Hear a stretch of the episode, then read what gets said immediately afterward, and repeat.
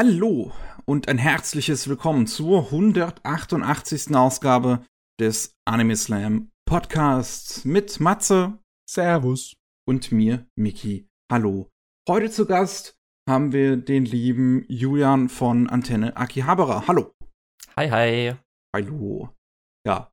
Ich hatte mal auch schon mal äh, zu Gast gemeinsam mit deinem Kollegen Lukas. Irgendwann letztes Jahr ist das gewesen. Richtig. Und deswegen müssen wir gar nicht groß diesen, diesen, diesen Vorstellungstalk machen. Wir haben es ja schon hinter uns. Richtig, äh, da kann man nochmal auf die Folge zurückgehen, ne? Ist ja auch Aber du kannst ja trotzdem gerne nochmal sagen, was du so, was du so machst. Ach so, ja, also Lukas habt ihr jetzt auch schon zweimal sogar einzeln da gehabt. Der hat ja wahrscheinlich auch kurz nochmal erklärt, was das war. Aber wir sind auch einfach nur ein äh, anderer Anime-Podcast, Antenne Akihabara, und reden halt auch über Anime ja, das war es eigentlich so ziemlich. ja, ist Richtig. praktisch, wenn man jemanden aus demselben Milieu da hat. Ne? Da kann man nämlich einfach sagen, da geht ihr einen Podcast hören, wenn ihr wissen wollt, was das für Fuzis sind. Richtig. Ja. Genau, ja. Jo. Und ich würde mal sagen, ähm, wir haben so, oder ihr habt mir so gesagt, ja, was man so letzt geschaut hat, gerade jetzt vielleicht auch die Spring Season ist ja jetzt zu Ende und so ein bisschen, dass wir heute da ein bisschen drüber reden werden, ne? Ja. Richtig. Ich würde auch sagen, da wir jetzt kein weiteres Vorgeplänkel oder sowas haben, im Prinzip, ja. kannst du ja mal den ersten Titel vorschlagen, so als Gast, über den wir reden könnten. Oh. Mm, ich weiß nicht, äh, große Titel, kleine Titel, was kann man denn so machen? Hm, also interessanten Titel, das frage ich mich, weil da konnte der Lukas jetzt nicht so viel dazu sagen. Habt ihr Birdie Wing euch angeschaut? Noch nicht komplett, aber ich habe so die ersten vier Episoden von Birdie Wing gesehen. Mhm. Okay. Und ich mag Birdie Wing. ich mag Birdie Wing sehr. Es hat äh, Herz und Seele und mhm. es ist schön abgedreht. Ich äh, weiß aber nicht, was daraus werden wird. Es ist nicht unbedingt eine schonen Sportserie, ist mehr wie so eine Szenenserie, also im Sinne von wegen, weil es auch in der Unterwelt spielt, ne, mit Mafia und mit Glücksspielen und etc. für mich auch. Und geht ein kleines bisschen mehr in die Richtung, dass halt immer so ein Spannungsunterbau mit da ist, wo es halt um mehr geht, als nur um das Turnier zu gewinnen oder zu verlieren. Ne? Ja. Und der zweite Teil davon ist halt, dass es sehr stark charaktergetrieben ist, ne? Sind halt die zwei Mädels, die aneinander geraten und äh, ja, ihre Rivalität, ihre Bromance. Ja, das ist der, die Herz von der Serie. Ne? Ja. Ähm, das war so ein Titel, äh, weil am Anfang der Season, ich hatte jetzt diese Season mal so wirklich richtig Lust, auch mal viel zu schauen und habe dann auch am Anfang der Season gesagt, okay, ich gucke mir auch mal die Sachen an, die eher in anderen Seasons vielleicht wären, die ich dann eh nicht anfange. Und äh, Birdie Wing und dann auch noch gleichzeitig Aoashi waren so die zwei Sachen, wo ich gesagt habe, okay, das sind jetzt so zwei Sportanime. Von dem einen habe ich Gutes gehört, das andere ist Anime Original. Und die sind auch so beide, Aoashi eher so ein bisschen realistisch und Birdie Wing ist halt so ein Sportanime mit seinen Anime-Powers. Und ja, wirklich, ne? Ihr Rainbow Bullet, ne? Oh, ich finde es so toll. Ich finde es so klasse.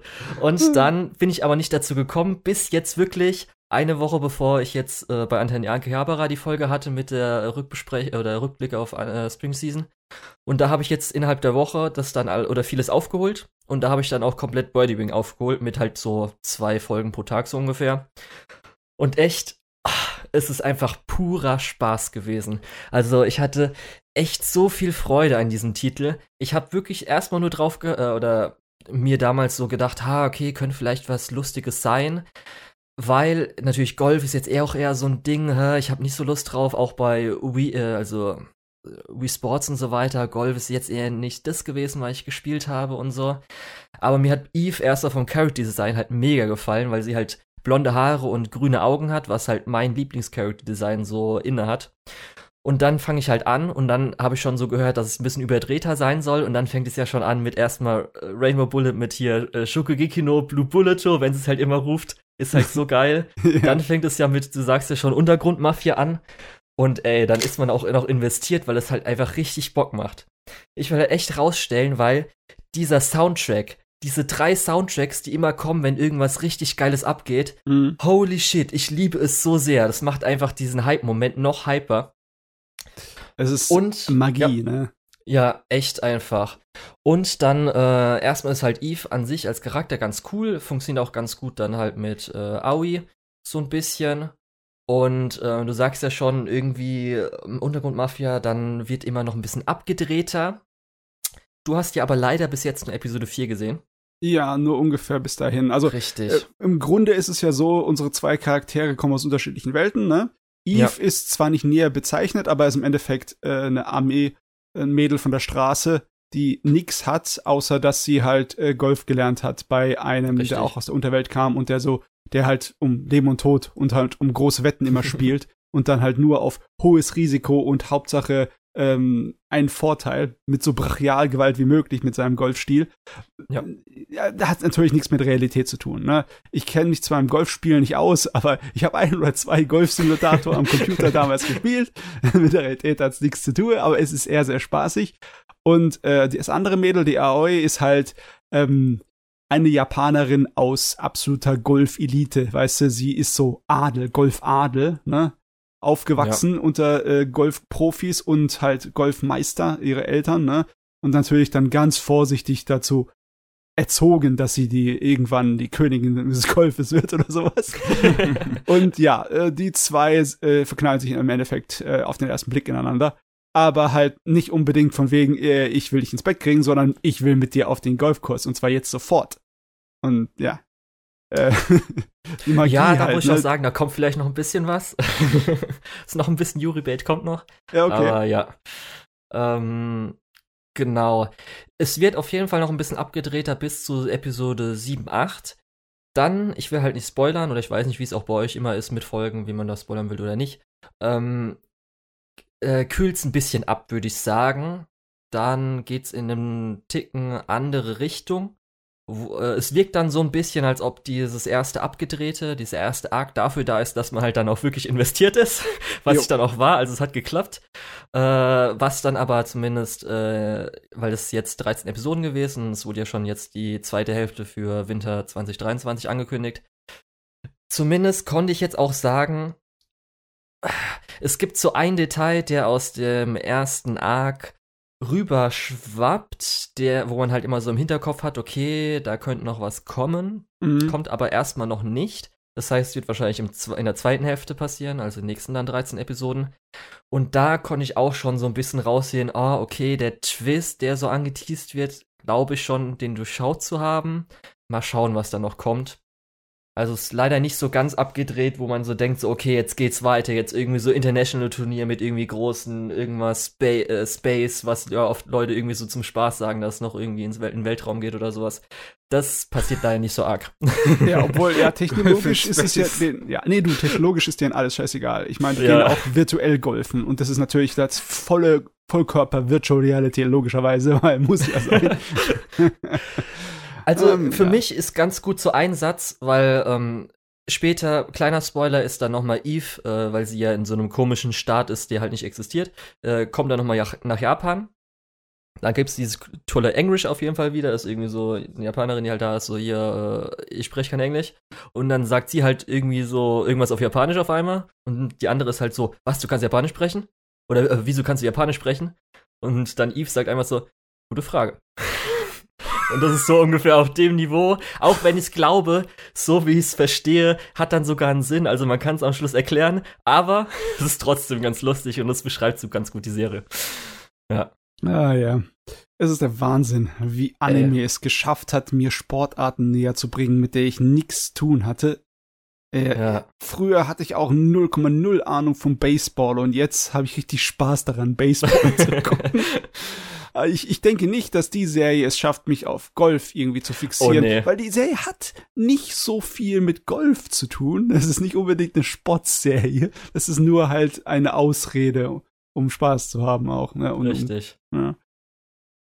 Also, wenn ich zumindest irgendwann mal Golf spiele oder einen Abschlag mache, werde ich auf jeden Fall auch Schokigeki nur, nur rufen.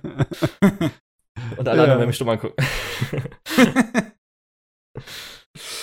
Ah, ich habe ja. noch Lust, die zu gucken, aber ähm, ja, jetzt warte ich wahrscheinlich wie immer, bis die zweite Staffel da ist. Ja, ist auch, also wirklich, das ist auch keine Climax so am Ende. Man merkt, äh, wenn es dann die zweite Hälfte draußen ist, kann man sich eins zu eins einfach durchgucken. Also es gab auch an dem Schluss der letzten Episode so, hier nächste Episode, kurze Vorschau. Also ist jetzt nicht, dass es irgendwie klimaktisch besser wäre, dass man vielleicht auch nochmal eine Pause machen kann oder so. Hm. Ja, ja, es gab aber einige Serien in dieser Saison, die einfach so am Mittelpunkt zu Ende gegangen sind, ohne irgendein Highlight oder so, wo du einfach genau weißt, ja, zweite Staffel muss ich abwarten, wenn ich mehr Haar davon haben möchte. Das ist äh, mehr als einmal passiert. Auch bei den beliebten großen Serien, die halt Kritiker und Publikumsliebling sind, ist es genauso gewesen diese Saison. Das war, das war keine Abschlusssaison groß. ja, ja. Ich guck gerade so drüber, weil ich so geguckt habe und stimmt eigentlich. Ja. Außer bei den kleinen Serien halt, wo du weißt, da ist nicht viel.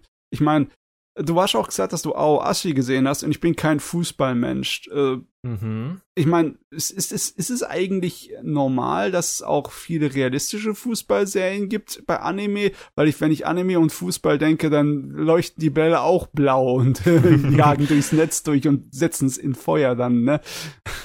Ja, also man muss auch sagen, bei Aoashi, es hat so es gibt so einen Aspekt, der so anime-esk ist. Also unser Typ hat halt so eine Visualisierung. Mhm. Unsere Hauptfigur, die halt so ein bisschen so wirkt wie eine Anime-Kraft. Uh, aber der Rest ist halt so schon äh, realistisch. Also, ich weiß nicht, wer jetzt würde die Haikyuu auch als realistisch bezeichnen oder nicht. Das ist immer so die Frage. Da ist hm. ja auch hm. größtenteils Visualisierung oder halt ihr Zero-Tempo, wie auch immer, ob das jetzt ein Special-Kraft ist, ist auch so ein bisschen so, ne? Ja. Darum, ja. Ich meine, am meisten Realismus findet man halt auch immer in, in Baseball-Anime, ne? Weil halt Baseball der größte Sport in Japan. Da, ich weiß nicht, mhm. aus irgendeinem Grund können sie es dann nicht so oft leisten, äh, totalen Unsinn zu machen. Klar, ja. es ist vielleicht nicht realistisch, dass dann halt Oberschüler Leistungen bringen wie Profi-Sportler, ne? Aber äh, aus einfach nur zum Spannungsfaktor und um die Leute bei Stange zu halten, kann man das ver verzeihen. Ne? Ich meine, ich schätze ja. mal hier, dass auch die, die, die jungen Fußballer Leistungen bringen, die du nicht von Oberschülern erwarten dürftest. Nee, tatsächlich gar nicht. Äh, also, ja, das ist nämlich das, was ich äh, ganz gut finde daran, was auch realistisch ist. Erstmal ist nämlich, das ist kein äh, wirklich, also ich glaube, er ist Mittelschüler oder so und es ist nämlich kein irgendwie Mittelschulturnier oder Oberschulturnier, okay. sondern es ist wirklich, ähm, er wird ähm, so entdeckt. Ich will nicht gescoutet sagen, weil das ist sogar innerhalb der Serie ein bisschen was anderes. Ähm, und zwar für das Jugendteam von einem richtigen Verein. So wie man es ja im richtigen Leben bei uns so kennt, ein Verein mit Bayern München und Eintracht Frankfurt, die haben ja auch dann Jugendvereine, wo sie halt schauen ja. in irgendwelchen Hinterwäldler-Dörfern, okay, der ist gut, den könnten wir vielleicht mit reinnehmen und dann wirst du halt trainiert und da ist nämlich auch so, wurde auch sogar gesagt, dass äh, halt Leute kommen entweder durch eine Prüfung, also er wurde halt entdeckt und darf eine Prüfung machen, um reinzukommen. Oder halt die, die schon vorher, schon länger dabei sind, die werden halt dann jetzt in die nächste Stufe aussortiert oder wurden schon aussortiert. Und manche wurden gescoutet, die kommen dann halt sofort rein. Mhm. Und da ist auch nämlich so, dass ähm, er ist echt nicht so gut, dass man sich auch fragen würde oder ich mich gefragt habe, okay, ist es so realistisch, dass er überhaupt jetzt da mitmachen darf? Also, kleiner Spoiler, er kommt ins Team rein, wer hätte das gedacht? Äh, und weil ihm fehlen halt richtig harte Grundlagen. Ich muss sagen, ich bin nicht der größte Fußballfan. Das ist ganz nett, jetzt so ein bisschen mitzubekommen mit Strategie und auch jetzt irgendwie, also so Grundlagen wie, er kann auch nicht richtig einen Ball annehmen, weil er das nie so richtig gelernt hat und so Zeugs. Und zumindest, ich muss sagen, ich hatte nämlich auch einen Hauptcharakter so als unsympathischen Hinata beschrieben. Er ist halt natürlich auch so. Äh, wie, wie soll man das denn dann sagen? Ähm, ist er ein ähm, Teenager? Äh, ja, genau. aber halt, äh, dass er halt auch immer rumschreit und so weiter, aber schon echt. Also ich fand wirklich die ersten fünf Episoden richtig stark, weil er hat auch eine alleinerziehende Mutter und wie da die Beziehung ist und wie das funktioniert, dass sie ihn jetzt da hinschickt, weil sie muss natürlich auch Geld bezahlen, er muss nach Tokio. Das ist richtig gut gemacht. Das fand ich richtig stark. Und das war auch zum Beispiel jetzt in der letzten Episode, wo sie nochmal vorkam, richtig stark. Dann kam aber, wenn er dort ist im Team und ich bin leider sehr Fremdscham und cringe ja, anfällig. Ja. und ich habe wirklich für so Episoden, für 25 Epi äh, Minuten Episoden 40 Minuten gebraucht, weil ich musste echt hart stoppen und ich, oh, das, oh, bitte, oh, das war richtig schlimm. Ja, aber kennt man. Ja, aber jetzt die Folge der zweiten Hälfte, die erste Folge, die hat jetzt gezeigt, in welche Richtung es geht. Und diese Richtung finde ich richtig gut. Die finde ich echt interessant. Das geht auch so ein bisschen ins Realistische rein. Und ähm, ich kann es jetzt aber schlecht sagen, ohne es zu spoilern. Äh, ich habe aber zumindest auch vorgehört, dass die zweite Hälfte noch besser sein soll und das kann ich mir auch sehr gut vorstellen. Aber wer halt jetzt nicht so arg was mit Fußball oder auch mit Sportanime anfangen kann, ist ein guter Eintrag so in das Genre, aber ich habe es zum Beispiel Lukas habe ich es nicht empfohlen, der hat auch gesagt, er hat gar keinen Bock auf Sportanime. ist kein Haiku, aber ja ich weiß nicht, Sport in Unterhaltungsmedien, in einer Erzählgeschichte sich mhm. reinzuziehen, finde ich immer ganz anders als Sport im wirklichen Leben. Ja, das auf jeden Fall. Weil das, es ist nicht der Sport an sich. Der Sport an sich, der macht Spaß. Ich habe auch Spaß am Fußball an sich. Nur das Außen herum, die Attitüde der Leute und diese, ja, wie das alles ausgeschlachtet wird, das hat mich schon immer abgestoßen. ja, das kann ich verstehen ich kann das nie leiten, wenn Leute dann sich irgendwie äh, so willkürlich gesagt haben, ich bin Fan von dem Verein und du bist Fan von dem Verein, also können wir keine Freunde werden. So, ja. Ja. Aber ja, hier würde mich überhaupt nicht stören beim Anime. Das ist so das Problem ist, irgendwo muss man Abstriche machen und da haben halt die hübschen Mädels und ihr Golf haben gewonnen gegenüber die, die Jungs und ihre Jugenddrama und ihr Fußball. Sorry, ja. sorry. das kann ich noch sagen. Aoashi hat aber auch noch mit Hana ein sehr gutes Best Girl. Das ist auf jeden Fall, also sie ist mega. Sie trägt sehr viel für die Serie oder zur Serie bei, muss ich sagen. Okay, okay. Ja. Jo, okay. Haben angefangen mit Sport. Auch mal gut, auch mal nett. Ja. Jo. Matsu, du klangst vorhin mit deiner Rede von wegen nicht zu Ende gegangenen Serien eigentlich so, als würdest du woanders hinleiten wollen, hast du dann aber doch nicht. Gibt's na, es gibt einige, äh, es gibt einige, die sind meiner Meinung nach an einem relativ zufriedenstellenden Punkt zu Ende gegangen, wie zum Beispiel die dritte Staffel von Kaguya aber dann gibt's auch welche, die sind ähm, einfach, die, ja, das ist einfach nur so, stopp, hier ist bisher mal produziert, aber inhaltlich sind sie nirgendwo an, einem, an der Zäsur, wie zum Beispiel Spy Family. Spy Family ist wirklich sehr gut, handwerklich, mhm. wirklich klasse. Es ist sehr viel Comedy, sehr viel Action, sehr kurzweilig und fantastisch erzählt, sehr viel zum Lachen, aber inhaltlich ist halt in diesen ersten zwölf Episoden noch nicht viel Entwicklung da. Immer so ein bisschen, so, so ein paar, so ein Hauch, so subtil. Aber die Beziehung zwischen den Charakteren entwickelt sich nicht wirklich groß. Es wird höchstens für Comedy ein bisschen ausgeschlachtet. Das ist äh, alles nur so im Anfangsstadium. Und dann auf einmal hört ihr, ja, hört's auf, ne? Nicht, dass es mit irgendeiner Knaller-Episode aufhört oder mit irgendeiner Bedrohlichkeit, sondern es ist einfach nur so, es ist ein episodenhaftes Gerät, und dann äh, gibt's auf einmal keine Episoden mehr und ich so, hm, hättet mir nicht, hättet mir nicht ein kleines bisschen mehr roten Faden, ein bisschen mehr Fleisch hinwerfen können? Weil es ist echt schrecklich, wenn die Serie von so hoher Qualität ist, aber du nicht wirklich so, so inhaltlich was hast, ne? Also, klar, du hast eine Grundgerüst, aber du hast nicht so, das Herz fehlt ein bisschen. Meiner Meinung nach, bei Spy Family ich weiß nicht, wie, ich das vergleichen sollte. Äh, bei Trigun zum Beispiel ist ja auch sehr episodenhaft, ne? Aber ja. du ähm, bekommst relativ schnell in den ersten zehn Episoden was mit von wegen, was der Oberbösewicht ist und dass da irgendwas an Dunkelheit im Hintergrund la äh, landet, ne? Und dass irgendwas in Bewegung läuft, ne? Genauso wie bei Cowboy Bebop oder so, ne? Du hast äh, schon nach fünf Episoden erstmal das Zusammentreffen mit dem Erzbösewicht und äh, in der 12. und 13. Episode hast du noch mal so, ein, so einen Höhepunkt, wo die Hauptstory, die rote Fahnen, wieder aufgenommen wird. Das hast du hier bei Spy Family nicht. Das ist durchgehend spaßig episodenhaft. Die Story geht zwar voran, aber es passiert halt nix, nix, was so richtig Wumms hat. Leider Gottes. Mhm. Es ist mhm. echt, es ist echt schade, weißt du, weil du sitzt da und bist durstig. Du bist hungrig und durstig. Und sie lasse dich einfach so sitze. Das ist ja ah, bei, mir, äh, bei mir muss ich immer sagen, gerade bei so Sachen, wo ich auch schon weiß, es könnte auch oder es wird wahrscheinlich dann noch länger laufen. Spy Family ist natürlich, ich weiß noch schon, wie viele Manga-Chapter es bis jetzt gibt und so weiter, gebe ich immer so ein Benefit of the Doubt.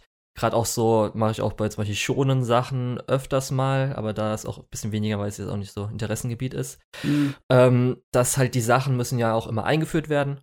Und dann dauert es ein bisschen, bis dann noch mehr Charaktere eingeführt wurden, sodass man dann später natürlich dann noch viel mehr äh, Unterschiedliches hat, noch viel mehr Charakter untereinander, irgendwas passiert und so weiter. Und ich muss aber auch sagen, dir kann ich komplett auf jeden Fall damit zustimmen. Das hatte ich auch schon, äh, weil ich ganz komisch fand, dass zum Beispiel Lukas es nicht so empfunden hatte. Ich weiß nämlich noch ganz genau, man hat natürlich die ersten drei Episoden oder so, wo man hat ein bisschen eingeführt, ein bisschen Story so voran, leicht. Und dann kommt Episode, müsste glaube ich vier oder fünf gewesen sein, mit dem Schloss.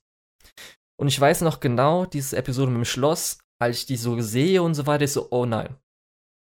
Irgendwie gefällt mir das gerade nicht. Und es ist ja immer so, ich weiß nicht, ihr kennt das wahrscheinlich auch, wenn ihr irgendwelche Serien, die alle irgendwie gut finden und so weiter und man auch denkt, okay, ich finde die eigentlich cool und dann auf einmal merkt man so, irgendwie der Funke, irgendwas ist da gerade nicht so. Richtig, äh, mag ich das gerade nicht oder gefällt mir das gerade nicht so gut, aber irgendwie müsste mir noch und nach Episode 5 war ich aber so erleichtert, als ich erfahren habe, dass es echt einfach, ich will es nicht so nennen, aber es war schon ein bisschen Filler, weil das im Original, im Manga nicht so wirklich vorkam. Das war irgendwie so eine Page oder sowas, so ein Gag. Und den Aha. haben sie halt gestreckt auf diese ganze fünfte Episode. Und ich so, oh, ja, ja. oh Gott ja, sei das, Dank. Das, das Wort oh. danach hätte ich suchen sollen. Füllerartig ja. wirkt es schon ein bisschen. Das, das Problem ist halt bei Spy Family, dass die Füller von massiver hoher Qualität sind. Sowohl animations- als, als erzählungstechnisch, ne? Ich meine, mhm. ich habe jetzt sehr allgemein drüber geredet. Es geht ja eigentlich um etwas, was sehr mitreißend ist. Du hast einen Spion, der versucht, einen Krieg zu verhindern. Und dann muss er an äh, halt ein hohes Tier und seine Familie von einem Land heran. Und an den kommt man nicht wirklich heran, außer dass halt sein Sohn auf eine sehr prestigemäßige Akademie geht, auf eine Schule geht, ne? Und äh, also muss unser Spion sich eine, ja, gefakte Familie anschaffen und dafür sorgen, dass äh, dann Tochter oder Sohn, was immer er bekommt, dort an, äh, auch in die Schule geht und sich irgendwie mit dem, ja, anfreundet, dass er irgendwie so sozial an den Mann rankommt, ne? An seine Zielperson. Und äh, er schafft es schon, eine Familie zusammenzusammeln. Ne? Ein sehr schräger Haufen. Das kleine Mädel, das er da bekommt, äh, ist äh, heimlich jemand, der Gedanken lesen kann. Und seine Frau ist heimlich eine Superattentäterin. Und logischerweise, die tun alle nur so, äh, als wären sie eine Familie, weil es für sie ja praktisch ist. Aber da sollte sich ja eigentlich auch ein bisschen was entwickeln, ne? Man würde sich näher kommen. Da ist ja der, der Spaß drin dabei, ne? Ja. Das ist nicht einfach nur so, Mission wird eiskalt erfüllt und fertig. Ne? Aber was die Entwicklung angeht, geht es wirklich sehr langsam voran. Da passiert nicht viel in den zwölf Episoden. Und das stört mich ein bisschen. Ich hätte schon, ich hätte schon ein kleines bisschen mehr Herzschmerz gehabt. Ich meine, sie lassen sich äh, viel Gags einfallen. Besonders als der zum Beispiel der Bruder von äh, der, der Ehefrau von der Yor vorbeikommt und der ein totales Frack ist, weil er äh, ja, so einen äh, Schwesterkomplex hat. Ne? Ja. Aber äh, so richtig so bedeutungsvolle Entwicklung leider nicht. Dafür viele Explosionen. Das ist auch gut. Also ich muss sagen, so hart wie du es sehe ich, äh, also wie du das siehst, sehe ich das nicht. Ich habe jetzt halt Episode 5 rausgenommen, weil es am härtesten ist und auch die letzte Episode, weil das wirkt halt auch einfach wie Filler deswegen, weil wir in der vorigen, also in der Episode davor, äh, eigentlich was gekriegt haben am Schluss, wo jetzt die Story weitergeht, was du ja sagst, dass da was passiert, wo wir sogar schon irgendwie ein, äh, wie heißt nochmal ein Forward-Flashback? Äh, so ein Flash Forward. Flash Forward, ja, okay, ja, Flash Forward kriegen. Rückblende, Vorblende. Ja, auf jeden Fall, aber sie dann auf äh, sie das halt dann erst jetzt in der nächsten Kur halt machen wollen. Darum haben sie halt dann jetzt noch das da reingemacht, diese letzte Episode, die halt auch wieder so ein bisschen wirkt, hä, aber ihr wart doch eigentlich vorher, müsst jetzt nicht der. Aber okay, gut, gut, dann. Darum hat es für mich ein bisschen diese zwei Episoden leider das Ganze nicht so äh, am Schluss leider nicht so gut wirken lassen. Aber ähm, ich kann zumindest leicht nachvollziehen, was du sagst, weil ich merke auch, ähm, es gibt nämlich dann auch einen sehr guten anderen Vertreter, finde ich, der auch äh, Slice of Life gut mit Story verbindet, ja. dass ich echt mir oft gedacht habe, ey, ich will jetzt bitte, geht mal mal wieder in die Schule weiter, dass da ein bisschen was passiert oder hier, ich will jetzt nicht unbedingt eine Nebenmission haben. Und ähm, zwar, man kann, es ist natürlich jetzt ein bisschen schwierig, man will jetzt nicht äh, das mit, dass sie als Familie zusammenwachsen, jetzt innerhalb der ersten zwölf Episoden mega haben. Aber das kann ich auch verstehen. Das wurde ein bisschen immer so gemacht, so leicht, aber äh, noch nicht so, wie es wahrscheinlich, denke ich mal, in den nächsten äh, Seasons, Episoden, Manga-Chapters passieren wird. Ja. Mhm, Ach Gott, ja. das ist echt ein Problem, dass das Ding so gut ist. Ich, für mich schadet dann halt ihm die Pause, ne? Wenn es jetzt direkt ja. weitergehen würde, ne? So direkt die ja. 24 Episoden am Stück, würde es mich wahrscheinlich weniger stören. Weil dann, dann wäre es halt in meiner Routine drin, in meiner Rotation, weißt du? Dann mhm. ist es einmal pro Woche ist Spy Family dran, ne? Und dann ist in Ordnung. Aber jetzt fühle ich mich halt so, ne, Vorspeise, aber ich habe noch Hunger, ne? Vorspeise ja. ist den Mager runtergeklettert, aber ich habe echt noch ja, Hunger. Ja, das ist auf jeden Fall, das Gefühl kann ich nachvollziehen. Das ist ja. echt so.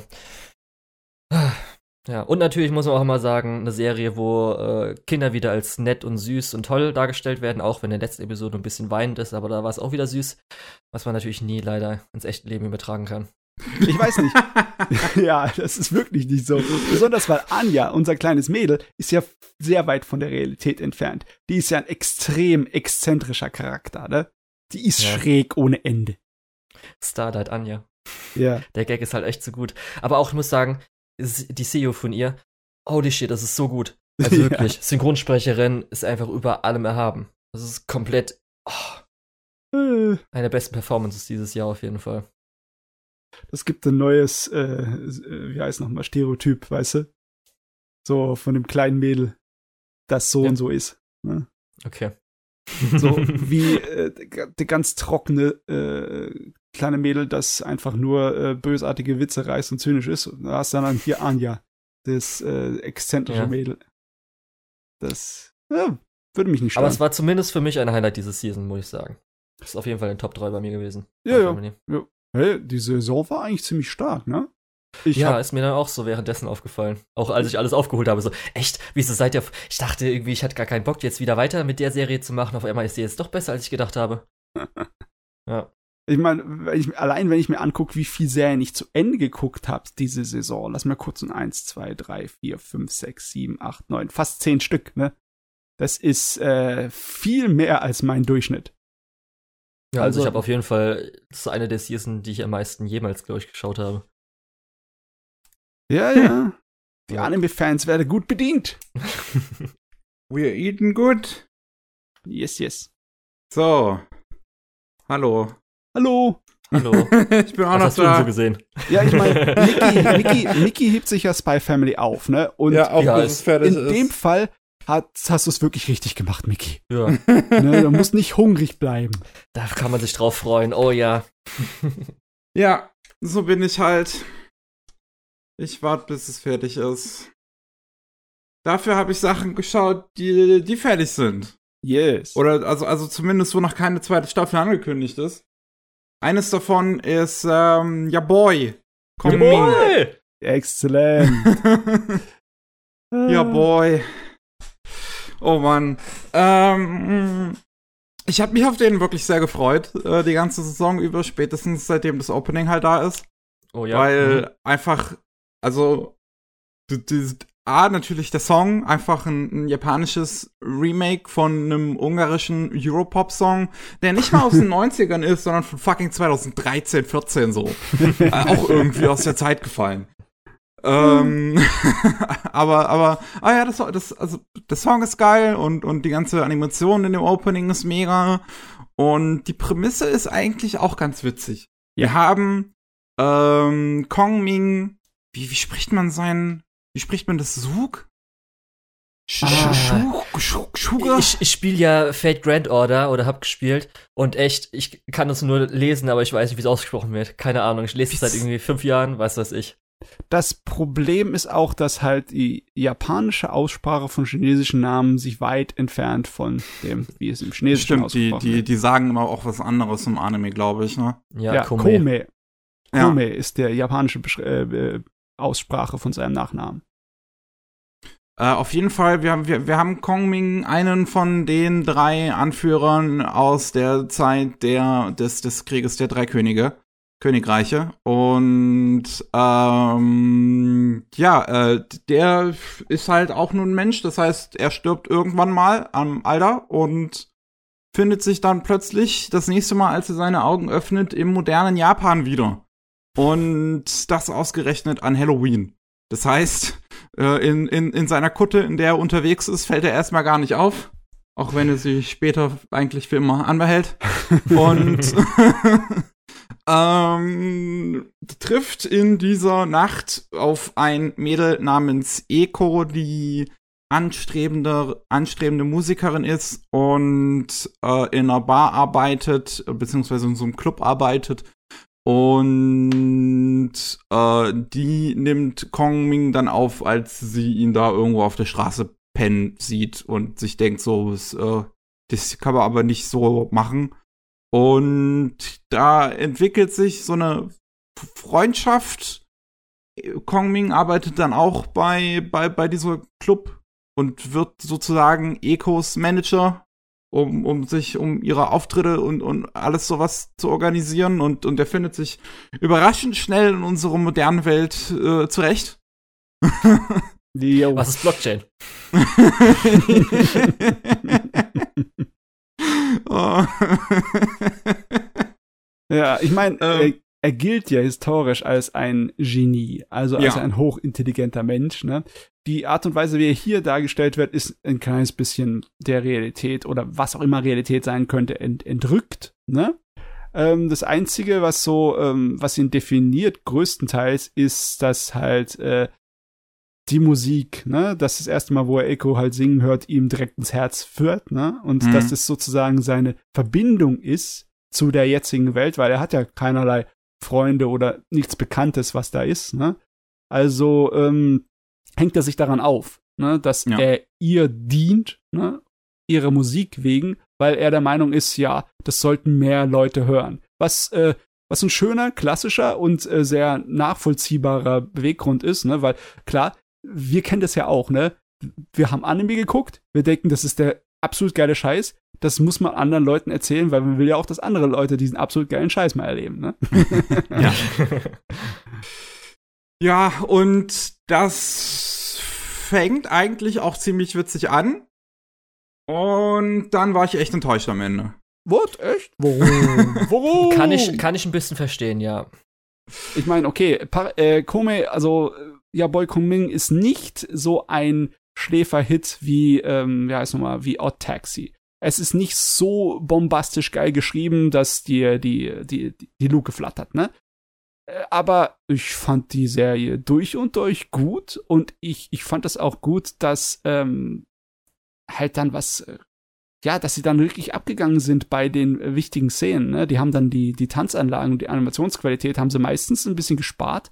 Aber wenn dann halt die Auftritte kamen, dann gingen sie ab, ne? Und ja, es ist zwar ein bisschen an der Haaren herbeigezogen, was der äh, Komei für, für Tricks andauernd anwendet, aber ich, ich fand das cool, wie es sich entwickelt hat. Kong, Kong Ming war für mich auch so das Highlight halt der Serie und dementsprechend, ich, ich finde, der hat sie so ziemlich eigentlich getragen, weil halt, sobald er dann in den Hintergrund rückt, ähm, wo es dann um diese, diese ganze 100.000 Like Challenge geht, ja. ähm, hab ich halt gemerkt, wie 0815 diese ganze Story eigentlich ist. ich meine, es ist, es ist eine relativ standardmäßige Musikstory, ne? Ja. Aber ich, ich fand die schon mit Herz gemacht. Obwohl, ich muss auch zugeben, ich fand die Geschichte der Nebencharaktere interessanter als die der Hauptcharaktere. Ich meine, ich finde Ekos äh, Art und Weise, mit Musik sich auseinanderzusetzen, das ist, äh, das ist spannend. Und besonders finde ich die Beziehung zu ihrer, ihrer äh, Freundin da. Äh, Nanami zu Nanami, finde ich super. Aber ähm, ich hatte eigentlich die Story von dem Rapper, fand ich interessanter noch. Null. Was? Fand Echt? Ich, Null? Ah, den fand ich einfach nur zum Cringen, den Typen. ja, ich muss auch sagen, zum Beispiel, ich bin jetzt auch nicht der größte Fan von japanischen Rap. Ich fand drumherum ein bisschen interessant, was Leute Kommentare geschrieben haben, so dass man Rap-Szene ein bisschen merkt, aber da war ich auch so, äh, zwei Episoden jetzt um ihn, okay, ähm, eigentlich nicht so Lust gerade. Ja, und die Nanami fand ich auch stinklangweilig. Das war ganz süß so, die Beziehung zwischen Nanami und Eko, aber das war es dann halt auch. Ja, also das Beste fand ich, was Nanami gebracht hatte, war einmal natürlich das äh, Duett. Das war ganz schön. Äh, ja. Und dann auch den einen Reveal mit äh, hier auf dem, äh, ich nenne es mal Skytreppe. Ja, äh, sehr oben da drauf, dramatisch gemacht, ja. Ja, das war so die zwei coolen Sachen. Okay, äh, warte mal. Ich glaube, das war die einzige Szene, wo ich nicht so viel mit äh, abfangen konnte, wo halt Eko dann oben auf dem Hochhaus äh, Nanami in Ständchen bringt. Ne? Ja, das ja. ist auch. Das, was fand ich? Es geht das, nur um den Reveal. Ja. das, äh, im Endeffekt die Szene fand ich ein bisschen peinlich, aber bei den anderen Szenen war, fand ich gut. Ich bin, ich bin auch einer, der, der ganz schnell mit Fremdschäden daherkommt, wenn es um irgendetwas hergeht, wo Leute auf einer Bühne stehen müssen vor anderen Leuten. Also so, oh Gott, was macht ihr für einen Scheiß? Aber zum Beispiel da die, die Rap-Battles, die, die habe ich genossen. habe ich Spaß dran mitgehabt. Hm?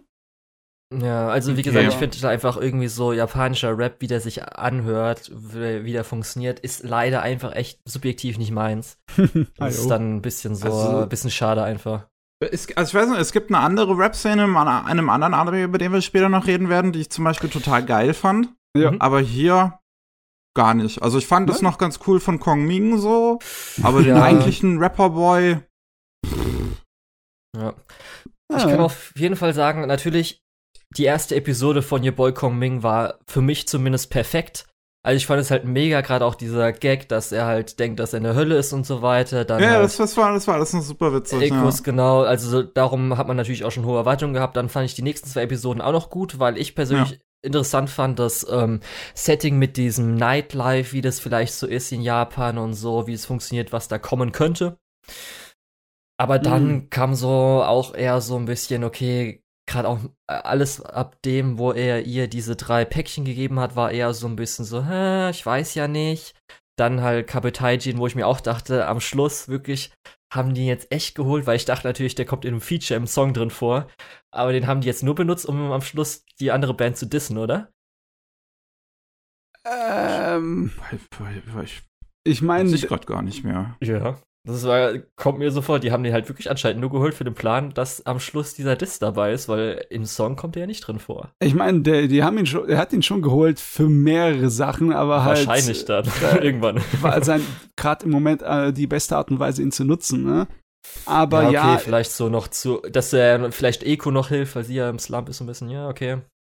Es ist halt, es ist halt ein Problem, das ich für viele Sorten von Idol-Anime auch sehe. Es ist extrem subjektiv für mich zum Beispiel, was die Musik angeht. Mhm, das ich, hätte ich nämlich äh, auch gebraucht, ja. Ekos Musik fand ich okay, aber fand ich halt jetzt nicht so voll geil. Deswegen ja. ähm, habe ich auch nicht unbedingt so viel äh, ja, Feuer verspürt äh, ja. fürs Finale oder so. Von der so ging's mir auch. Die ganze Musik in der Serie selber ist eigentlich nicht so meins. Also das Opening, das Ending sind cool, halt ja natürlich vor allem das Opening, aber die Musik, die jetzt so in der Serie vorkam, ist halt ja, ne, ja, so lala. Das, das, ist echt schwer. Ich, ja, das hätte ich nämlich auch gesagt. Das ist so eins der Dinger, das ist auch zum Beispiel bei Carolyn Tuesday, wo man dann so hat, okay, äh, Loneliest Girl finde ich halt richtig stark, einer der besten Anime-Songs, den ich auch so kenne. Und dann am Schluss dieses komische, äh, wo dann alle mitsingen und sowas. Und hier war es halt, dass ich, ich fand zumindest alle Songs auch also bei Crazy for You. geht's mir da ganz anders. Ja, okay, das ist halt so, genau sage ich ja, das ist ja genau subjektiv. Und hier fand ich zum Beispiel ähm, I'm Still Alive Today, der Gitarrensong, mit auch dann äh, Be Crazy for You, was sie ja so im Club öfters gesungen hat, halt viel stärker als am Schluss das Dreamer-Ding. Ja, und da ja, war halt ja, dann ja. die Climax halt komplett raus. Fand ich sogar Underworld von der Gegenband, fand ich halt den Song besser.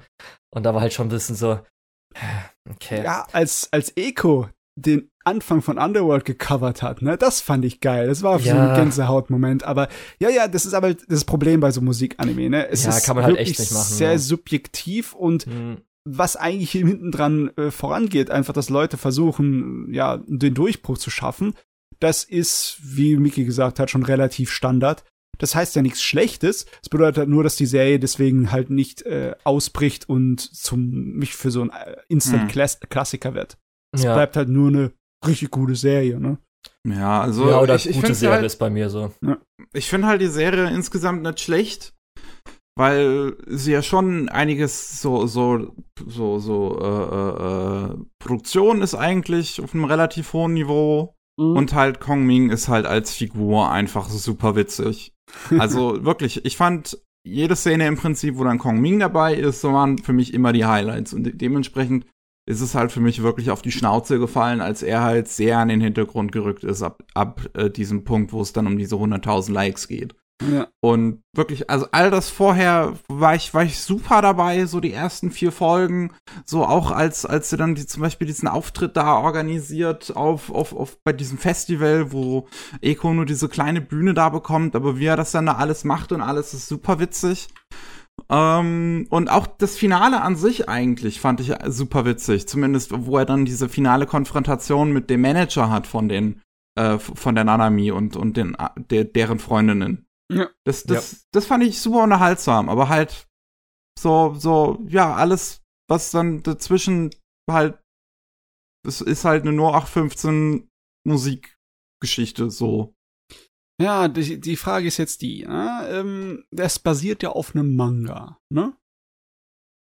Der das 2000, ja. ja 2019 angefangen hat und bisher neun Bände hat. Ich hab jetzt keine Ahnung vom Manga, aber ähm, es kann sein, dass die Serie einfach darunter leidet, dass sie ein bisschen kurz ist, ne?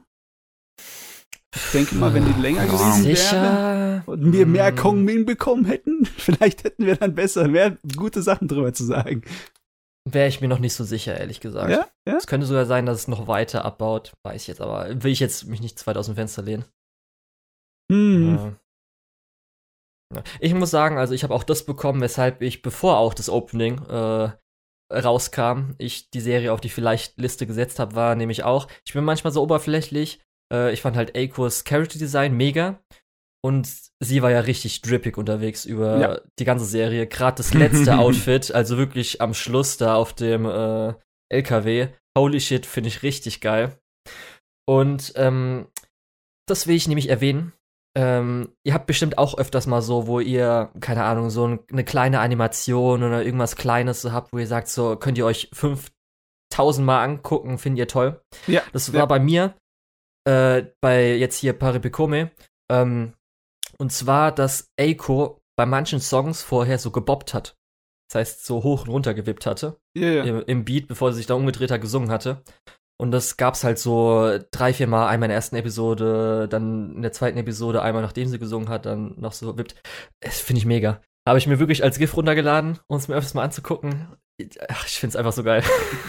ich meine, sie haben wirklich am Anfang, also für drei äh, Auftritte haben sie richtig äh, sich ins Zeugs gelegt, was Animation angeht. Einmal äh, am Anfang von Ekos Auftritten, dann von dieser einen Clubsängerin, dieser Mio, ne? Da haben sie auch ja, die, genau. die Tanzeinlagen so richtig ja. krass animiert und dann halt am Ende beim großen Finale, da haben sie auch noch mal so richtig reingerissen. Obwohl, ja, dann, da haben sie eigentlich mehr äh, Animations-Sales verpulvert bei dem Auftritt von äh, den, der, der Dreier Girlband ja. da, ne? als bei Echo. Aber trotzdem, ne, die, die, da äh, kann man einiges an Tanzgifts draus rausmachen. Aus der Serie. Ja, aber ich habe wirklich nur die, die Bobs, wo sie einfach nur hoch und runter wippt. da habe ich wirklich nur die, weil das, das macht, das macht mir so viel Freude. Ich weiß nicht wieso. Ist einfach sowas so, ah, schön. ja. Okay. Jo. Jo. Jo. War auf jo jeden Fall keine Zeitverschwendung. Ja, das auf jeden Fall. Also für mich ja. War keine Zeitverschwendung. So, äh, ich würde sagen, da geht noch was. Ähm, Julian, was, was hättest du noch für Vorschläge? Ich habe auf jeden Fall noch was, wo ich dann, ich weiß nicht, ob ich überrascht war, da ich es so gut fand, aber weil ich jetzt auf, äh, das konnte ich nicht mit Lukas besprechen, weil er das, die erste Staffel nicht gut fand, als wir mhm. die aufgeholt haben. Und ich jetzt dann natürlich die zweite Staffel mit ihm nicht besprechen konnte. Und zwar Demon Girl Next Door Season 2. Habt ihr die gesehen? Nee, die nee. habe ich nicht gesehen. Okay, fuck. Dann kann ich aber zumindest davon kurz schwärmen. okay. Habt ihr die erste Staffel gesehen? Nee. Verdammt. Ebenso wenig, oder? Ich, ich, weiß, dass es ein Kult-Following hat, aber mehr weiß ich dazu auch nicht. Ich glaube, ich hab's nicht gesehen. Lass mich mal kurz reinschauen. ich hab's auch am Anfang hier mit äh, Satania verwechselt. Äh, wie heißt äh, Gabriel? Ist Gabriel Dropout? Gabriel Dropout? Ist es mit Satania? Das habe ich am Anfang auf jeden Fall damit verwechselt. Ich wollte aber dann, äh, weil ich gesehen habe, okay, das ist jetzt Season 2, diese Season, da kann ich mir mal die Season davor angucken. Äh, und nee, ich war Ja, ich ja. habe es nicht gesehen, das weiß okay. ich jetzt auf jeden Fall. Es ist, es ist aber eine, äh, eine einfach eine süße Mädels machen süße Dinge Sache, oder? Ja, aber ich war richtig davon geflasht. Also ich war wirklich so, what the fuck, wieso ist das gerade alles so gut? ich war jetzt auch danach, als ich jetzt dann in der zweiten Staffel irgendwie mal, habe ich kurz auf Mal geguckt, weil ich äh, natürlich die Liste nochmal von Charakteren haben wollte, habe ich dann so gesehen, dass anscheinend auch ein äh, Vier-Kummer Manga war, wo ich dann auch nochmal, äh, was, wie kann das denn sein? Und zwar, es geht halt um Shamiko und Shamiko wacht auf einmal am Tag auf mit irgendwie Hörnern oder so. Und dann wird einfach von ihrer Mutter gesagt, ach ja, genau, ja, äh, ich habe einen Dämon, also dein Vater ist ein Dämon, habe ich äh, mit ihm halt geheiratet und du bist deswegen auch halb Dämon. Okay, und anscheinend bist du jetzt halt schon äh, in dem Alter, wo das sich jetzt äh, rausbildet, deine Kräfte. Und gut, ich rufe mal kurz deine Schule an. Ja, hier, äh, lala, Shamiko ist jetzt Dämonin. Okay. Und dann kriegst du auch noch einen tollen Namen. Irgendwie Dark Mistress Shamiko oder sowas. Ich weiß nicht mehr, oder okay. Dark Mistress Yuko oder so. Gut, und dann geht's halt los. Und weshalb ich das so gut finde, ist einfach, ich finde halt, äh, das Gag-Pacing ist grandios. Das hat auch so ein bisschen dieses, äh, was man vielleicht eher so aus amerikanischen Szenen, äh, Serien kennt, mit diesem Quipping. Das heißt, dann ist ein Gag, ein Hintergrundcharakter sagt noch irgendwas dazu her, weil irgendwie es gerade über ihn geht, aber er nicht mitgeht und so weiter. Bisschen schwierig zu beschreiben. Und aber wirklich, es geht Schlag auf Schlag, geht weiter, aber dann kommt noch das i-Tüpfelchen, weil das wäre schon geil genug. Dann kommt nämlich einfach noch, dass es eine Story gibt, die es vorangetrieben wird es gibt eine Story, die vorangetrieben wird. Und die ist halt auch noch richtig gut, muss ich sagen. Und die, hey, ich kam nicht drauf klar in der ersten Staffel, weil die erste Staffel, die Climax der ersten Staffel, ist fucking grandios. Das ist wirklich, habe ich, also dafür würde ich einen 10 out of 10 geben. Die ist richtig geil. Zweite Staffel halt deswegen leider nicht so gut, aber immer noch äh, gutes Finale. Aber wirklich, ich war wirklich danach so, ey, wieso hat mir denn niemand gesagt, dass diese Serie so gut ist? Was, was ist denn da los? Für Lukas hat zumindest anscheinend die Comedy nicht so geklappt. Ja, okay, ist halt natürlich dann auf Person zu Person unterschiedlich. Ja, total. Und dann ähm, habe ich natürlich dann jetzt die zweite Staffel mit Freude angefangen und fand ich dann zumindest, das Finale war halt schwächer, aber den Rest fand ich stärker, weil natürlich mehr Charaktere wurden schon eingeführt. Das heißt, dadurch habe ich ja schon gesagt, Quip, äh, Gags, das heißt, zwischen verschiedenen Charakteren ist jetzt viel, viel mehr, passiert viel, viel mehr, neue Charaktere werden eingeführt, die halt auch teilweise mega gut eingebunden sind. Ich habe halt auch so zum Witz einfach gesagt, dass halt, es wird ja oft irgendwie, zum Beispiel jetzt Attack on Titan war damals hier, er weiß schon, wie es am Schluss endet, hat schon vorgeschrieben, wie es endet, darum führt es hin, oder One Piece wird ja oft gesagt mit Foreshadowing und so weiter. Und unironischerweise ist es, kommt es mir so vor, dass es hier bei Demon Girl Next Door auch so ist, dass oft irgendwie halt natürlich Sachen nochmal genommen werden. Wir haben ja gleich noch eine Serie, wo es auch sehr ähnlich ähnlich ist. Und echt, es war einfach, oh, es war so gut. Also es hat mir richtig, richtig Spaß gemacht. Und für mich war das dann auch in den Top 3. Also okay, es war so, so echt. Hm. Ich, also für mich, gerade auch natürlich, Magical Girls sind auch, kommen auch noch drin vor. Das heißt, es gibt auch Transformationen für die Leute, die das halt mega geil finden. Das war ich auch in der zweiten Staffel meine Lieblingstransformation der Serie. Ist richtig gut gewesen. Und auch so, ey, für mich ist alles an dieser Serie grandios. Okay, das Wichtige ist natürlich, ob der Humor einem passt. Und ja. das ist manchmal sehr schwer zu sagen, weil es halt ja. so, so eigenständig, so subjektiv ist. Ne? Ähm, also, aber ich habe das so richtig mitbekommen, dass es weniger Slapstick ist, sondern mehr einfach Dialoghumor, ne? Hm, ja, ist ein bisschen Slapstick. Ich muss auch sagen, der Humor entwickelt sich besser weiter, weil sich Shamiko auch so ein bisschen entwickelt, weil am Anfang ist noch so, dass es basiert natürlich immer noch darauf, dass sie halt ein bisschen schwach ist. Also zum Beispiel ist jetzt so, dass Momo ist halt stärker Magical Girl und sie sagt, sie wird jetzt die Rivalin, obwohl sie halt nichts drauf hat. Und dass da so ein bisschen dieses, was man ja kennt mit Bullying, das immer so ein bisschen, äh, also jetzt nicht böse Bullying, sondern immer so zum Spaß, dass sie halt immer so ein bisschen ihr Fett wegkriegt, so leicht. Aber das äh, wird immer weniger über die Serie. Das heißt, wird für mich dann auch noch immer besser deswegen. Und ja, ähm, aber natürlich ist immer so wie halt, weil vis äh, visuelle Comedy, äh, das ist genauso, visuelle Comedy. Man sieht vielleicht am Key Visual, sie hat einen Schwanz. Und dieser Schwanz könnte ein eigener Charakter sein, weil der einfach so gut animiert wurde. Das ist einfach echt so, ach, man, ach, das ist auch so ein Gag darin, dass halt andere Leute halt erkennen, wie es ihr geht, weil wie sich ihr Schwanz bewegt. Und darum ist natürlich dann ein bisschen, weil visuelle Comedy manchmal ein bisschen Slapstick dabei, aber dadurch, dass auch das äh, in der Serie so behandelt wird, dass es halt recht normal ist, äh, was man jetzt, ich muss gerade überlegen, was ist ein anderes Beispiel, wo das so ist? Äh, Ja, ja, klar. Also äh, so einfach aufgenommen wird, dass es halt normal ist, okay, zum Beispiel die Schule ist ja halt so, wird, sie wird dann auch so genannt, so Dark Mistress, bla bla bla, wird sie halt auch so aufgerufen dann. und sowas. Und das ist halt einfach, ja. Ich meine, wir haben ja Beispiele wie zum Beispiel bei Kobayashis äh, Drachenmaid, ne? Wo halt die Animationen so gut sind, dass alles äh, dort ausdrucksstark ist. Und bei den mhm. ganzen, die kleinen Details, ne, an Design von den ganzen Drachenmädels halt äh, dann äh, da mitspielen, ne? Und ja. da, da, da musst du halt halt gute Animations- und Qualität haben. Da, wenn die Serie also dadurch punktet, dann heißt es schon mal, dass sie gut gemacht ist, wahrscheinlich von Anfang bis Ende, ne? Ja. Ich meine, hab ja noch nicht viel wirklich was gesehen, außer hier Trailer, aber ähm, ist jetzt halt nicht überstark, aber schon über den Durchschnitt auf jeden Fall auch animiert so visuell muss ich sagen ähm, und echt. Also wirklich, also es, ich bin richtig Fan geworden und es könnte sogar wahrscheinlich jetzt so speziell die zweite Staffel so mein Lieblings-Slice of Life geworden sein. Ich echt so denke, so. Also jetzt, ich würde sogar eher als Comedy als, als, äh, als, als Slice of Life bezeichnen. Ja. Ja. Ähm, ja, das kommt halt darauf an, äh, wie die Charaktere miteinander funktionieren. Du kannst, kannst dieses äh, Mansei-Dynamik-Zeugs haben, dass du einfach zwei Charaktere hast, die die ganze Zeit dabei sind, sich das Leben schwer zu machen. Und es ist einfach lustig. Ja. Oder du kannst auch sowas haben, wo du einfach äh, eine Gruppe hast von Mädels, die miteinander rumalbern und dann, dass die Comedy rauskommt, wie halt ein Slice of Life typisch ist, so wie bei Asumanga Daio oder Lucky Star. Und äh, das ist eher so, geht's jetzt Richtung Slice of Life oder Comedy? Ich könnte es jetzt gar nicht sagen. Du hast gerade eben gesagt, das ist weniger Slice of Life.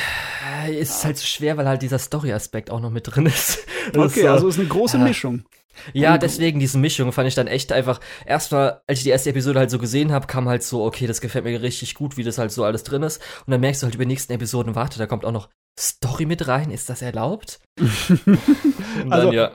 anders als sowas wie zum Beispiel bei Justin Chan, ne? Also Dropkick on My Devil wo ja. halt eigentlich die ganze Zeit nur absurder Slapstick ist, ne? mit, ja. äh, also mit es gibt halt ein Mystery, was halt immer weiter ein bisschen mehr gelöst wird, wo halt ein bisschen vorangeht. Mhm. Ja. Okay. Ja. Okay, meine Güte, das ist echt schwer. Kannst, kannst mir doch nicht noch ein Anime auf meine Empfehlungsliste ja. setzen. Die ist so groß. Ist so Für viele Leute ist vielleicht eher, weil das auch auf High Dive. Manche Leute sind ja so, oh nee, High Dive kein Bock. Äh. Ja. Ist leider, als wenn es auf Crunchyroll wäre, wäre es vielleicht noch ein bisschen beliebter, aber so ist leider ein bisschen da. Aber gut. Okay, ja, ja. Aber kann ich die frohe Kunde nach draußen tragen? die frohe Kunde, wunderbar. okay, ähm, machen wir noch einen. Matze, wie sieht's bei dir aus? Oh, über was soll ich denn reden?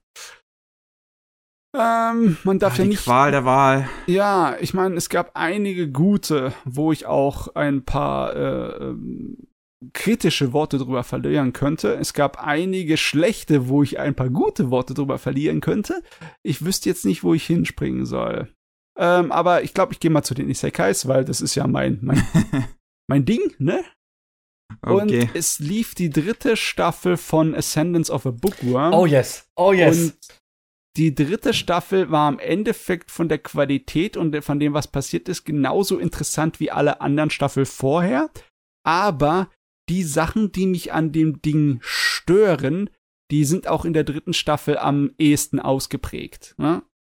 Und zwar ist es ja so, dass unser Hauptcharakter, die Main, ähm, im Endeffekt nicht wirklich viel Eigenagenda hat. Sie versucht immer wieder ihren eigenen Kopf durchzusetzen. Ne? Sie versucht halt äh, ihre Ziele zu verwirklichen und das sind halt Bücher zu produzieren. Ne? In dieser Welt, wo das eigentlich kein Ding ist unter den normalen sterblichen Menschen, weil Bücher halt von Hand kopiert werden und unglaublich wertvoll sind und etc. Und sie gerät ja schon dann in den früheren Staffeln dann mit äh, der äh, mit den Adligen aneinander ne, und den Priestern, besonders weil sie halt auch magisch aktiv ist und äh, die sich darum also um ihr magisches Reservoir regelrecht sch schlagen. Nur, ja, sie hat halt nicht besonders viel zu sagen. Sie ist meistens ein Spielball, ne? Und äh, ihre, ja, in Anführungszeichen Verbündeten, die haben manchmal so extrem schlechte Eigenschaften. Es ist so wie so eine äh, Shoujo- oder Josei-Romanze, die so ein bisschen, äh, ja, so ungesund, so giftig ist. Mit so ein bisschen so, ihr wisst, was ich meine, ne? Nö. ja, also ich weiß also, schon, das wenn, mit dem Mann. So toxisch. Ne? Ja. Viele ja. von diesen Beziehungen sind ziemlich toxisch, wie zum Beispiel der eine Hauptpriester, ne, der mit den blauen Haaren.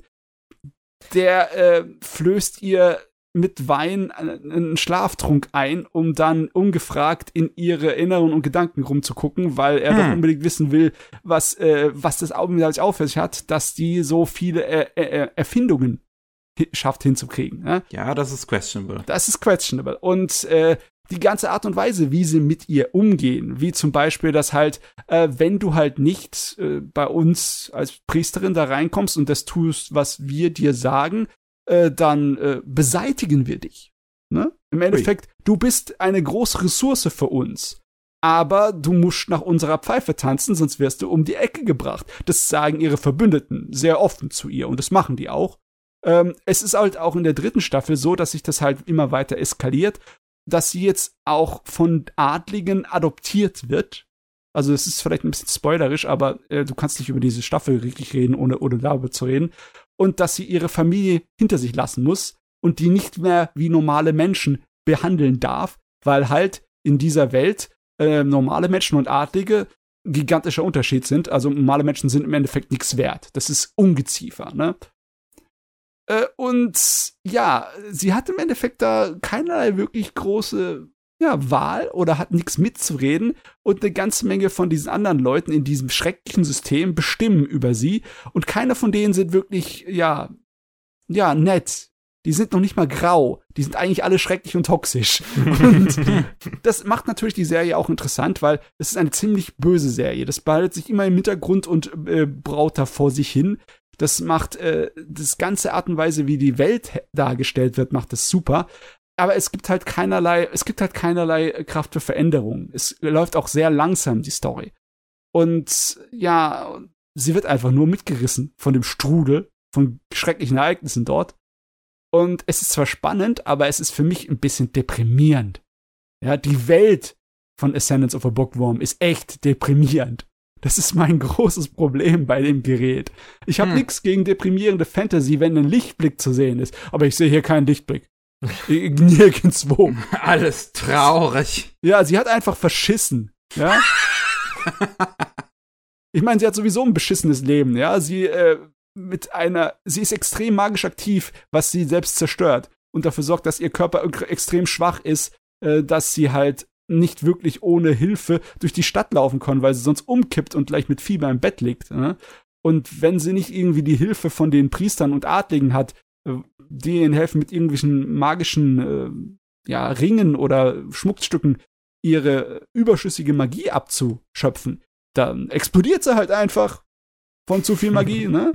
Wie man also, das so kennt. Da ist an einiges abhängig und so viel Politik und alles mögliche. Es ist, es ist schon spannend und es ist richtig mitreißend, aber es ist auch so, Gott, ist das eine eklige Welt.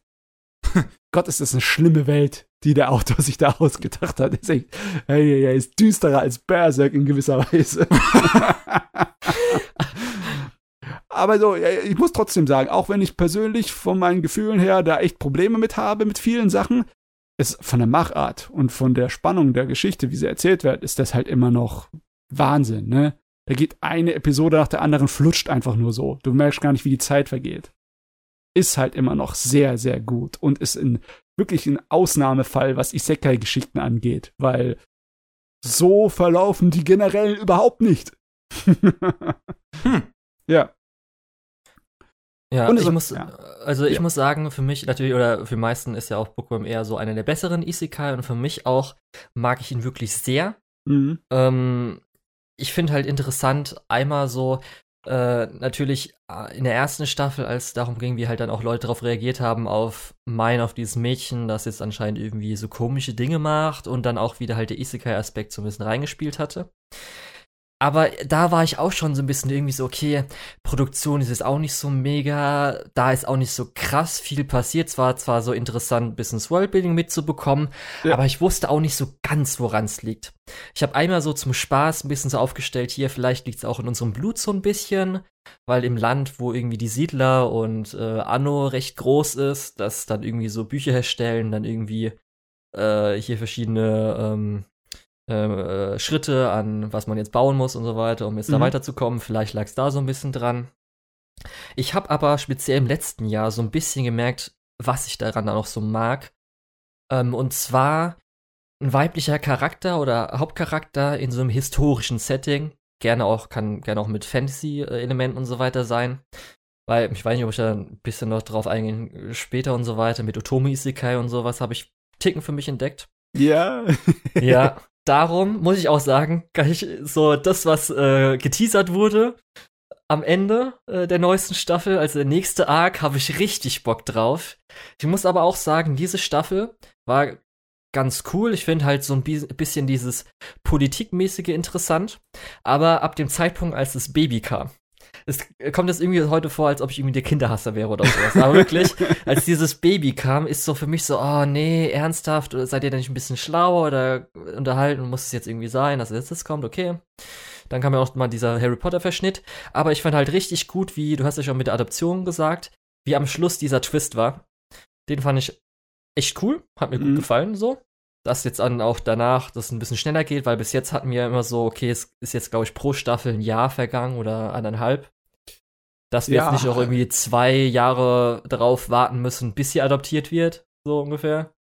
Oh Gott, also die, die Story insgesamt läuft schon relativ langsam. Man sieht schon, dass es eine extrem ja. große, epische Story werden könnte. Gott im Himmel. Ja, also es ist äh. wirklich auch so, ich habe so viel Interesse, dass es wahrscheinlich auch dann, ich weiß nicht, wie jetzt dann mit weiteren Staffeln, ob da noch welche kommen, aber ich werde wahrscheinlich dann auch mal die Light Novel anfangen, habe ich Bock drauf. So sehr gefällt mir das zumindest. Und äh, ich habe dann halt echt gemerkt, so gerade, äh, wenn es darum geht, irgendwie, ist ja auch so ein bisschen, das ist halt dieses Ticken-Klassenkampf ja so mit hier ja, äh, Pro Pro äh, Proletariat und dann halt die Adligen und wie die halt dann ah, okay, die ist jetzt, hat jetzt halt viel Magie, aber nee, die wollen wir eigentlich da haben. Und das finde ich, das mag ich irgendwie einfach. So, ja. dieser Konflikt. Ich meine, das Spannende da drin ist natürlich ihr Wissen und was sie da sozusagen alles zusammenbastelt, ne, um halt ihre Bücher zu bekommen. Das ist ja ähnlich ein Genuss wie zum Beispiel bei Dr. Stone ihm dazu zu sehen, wie er halt aus Steinwerkzeugkram dann irgendwann Wissenschaft macht. Und äh, auch wenn das hier viel realistischer gehalten ist, auch mit den Implikationen, ne? Es wird ja, ja auch von den ganzen, ähm, den größeren, den Erwachseneren, die Adligen erkennen ja auch, dass was sie angefangen hat, ist eigentlich nicht wirklich mehr aufzuhalten. Und mhm. es wird die ganze Welt verändern, weil klar, die geht voll in Richtung Buchdruck und ja. Massenproduktion. Richtiges Reformationsevent halt, kommt ja. dann wahrscheinlich irgendwann. Das Problem ist, du hast jetzt ja schon drei Staffeln gehabt und ja. im Endeffekt ist viel passiert, um dich bei Stange zu halten, aber in der Story ist halt noch nicht so viel passiert. Da sind andere Serien viel schneller vorangegangen. Ja. Und das ist halt schon ein bisschen für mich, ist ein bisschen schmerzhaft, weil, weil selbst wenn du so Sachen hast wie zum Beispiel ähm, Jobless Reincarnation, das geht ja auch sehr langsam voran, ne? aber weil es halt so ein typischer Fantasy-Abenteuerreise ist, ne? Wo ja. die Leute andauernd unterwegs ist, hast du nach zwei Staffeln, äh, oder naja, was heißt zwei Staffeln, hast du nach den 24 Episoden das Gefühl, dass du viel mehr erlebt hast, als dann halt hier bei äh, Senator of Bookworm mit drei Staffeln. Ja. Also, wenn du dir auch noch vorstellst, wie viele Light Novels Volumes bis Gott, jetzt gibt, holy shit. okay, da ist vielleicht Scheiße. dann doch ein Tick zu langsam. Äh, ja. Aber ja, ist ja trotzdem noch richtig gut, ne? Aber ja, es ist ein ja. Brocken. Ist nicht so einfach zu empfehlen für andere Leute, die mal schnell da reinspringen möchten. ja. Ich hoffe echt einfach, dass wirklich noch der nächste Arc animiert wird, weil das wäre, glaube ich, wirklich so mein Steckenpferd. Da hätte ich richtig Bock drauf. Oh, sie am Hofe, hä? Noch mehr Politik. Ja, ui, ja. Ui, ui, oh yes. ja. Aber jo. ja, worüber du geredet hast, die, die Otome Isekai, ne? ich meine, da muss man vielleicht ein bisschen ähm, differenzieren, weil es gibt ja wirklich die Isekais, die dann sich nach so einem Otome-Game, nach so einem ha äh, Reverse-Harem-Videospiel orientieren, ne?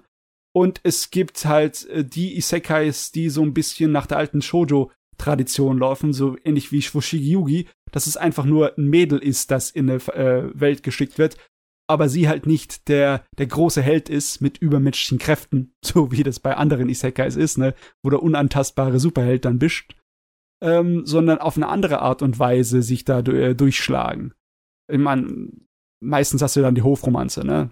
wenn ja. du dann so Sachen hast wie, äh, ach, wie war das nochmal mit der, der, der Heiligen da? Wie hieß es nochmal? The Saints Magic Powers Omnipotent. Ja, genau, ja. ja. Mhm, mh. Da, ja, das da, war eine normale Isekai. Ja, im Endeffekt war es eine normale Isekai, weil sie auch äh, als weibliche Charaktere Fähigkeiten hatte, die so einzigartig sind, die sie zu einer Heiligen machen, ne? aber ähm, vom Verlauf her war es eher so wie eine Shoujo-Romanze, weil sie halt dann gleich mal mit den Schönen und Reichen anbandelt, ne? ja. und ey, es ist echt mittlerweile nicht so einfach. Äh, du kannst nicht einfach sagen, Isekai uns passt. Ich meine, das konntest du früher auch nicht, wo der Name noch nicht mal so gut benutzt wurde. Aber äh, jetzt finde ich, muss man aufpassen, weil die Leute haben sich was gebildet, ne? So eine Vorstellung von wegen Isekai. Und ja. ich würde ich würd sagen, dass äh, Ascendance of the Bookworm nicht wirklich in das Standardschema reinpasst. Hat ja, das auf jeden Fall nicht. Nee, nee, nee äh, das ist auch, das ist eigentlich, ist ein Umweg, weshalb ich zu Otome Isekai gekommen wäre. Ich weiß nicht, ob yeah. ich das äh, erzählen soll oder nicht. Ich habe theoretisch sogar ja dieses komische Otome-Game-Ding deswegen sogar gesehen, obwohl es echt einfach, echt Trash ist, würde ich sogar sagen. Den Otome-Game äh, Isekai, also wie heißt es denn nochmal, Dating Sim? Irgendwas Mob. Ach so, du meinst Trapped in a Dating Sim? Ja, aber das ist halt wirklich, ich bin roundabout darüber gekommen, weil ich habe ja gesagt, ähm, ich fand halt, also ich, ich scheiß drauf, ich erkläre es jetzt. Ja, ja, und ich, zwar, ich habe den auch gesehen. Wir können darüber ja, reden. Nee, aber das kommt jetzt auch mal noch mal einen Ticken später. Und zwar, okay, also, okay. jetzt kommen wir.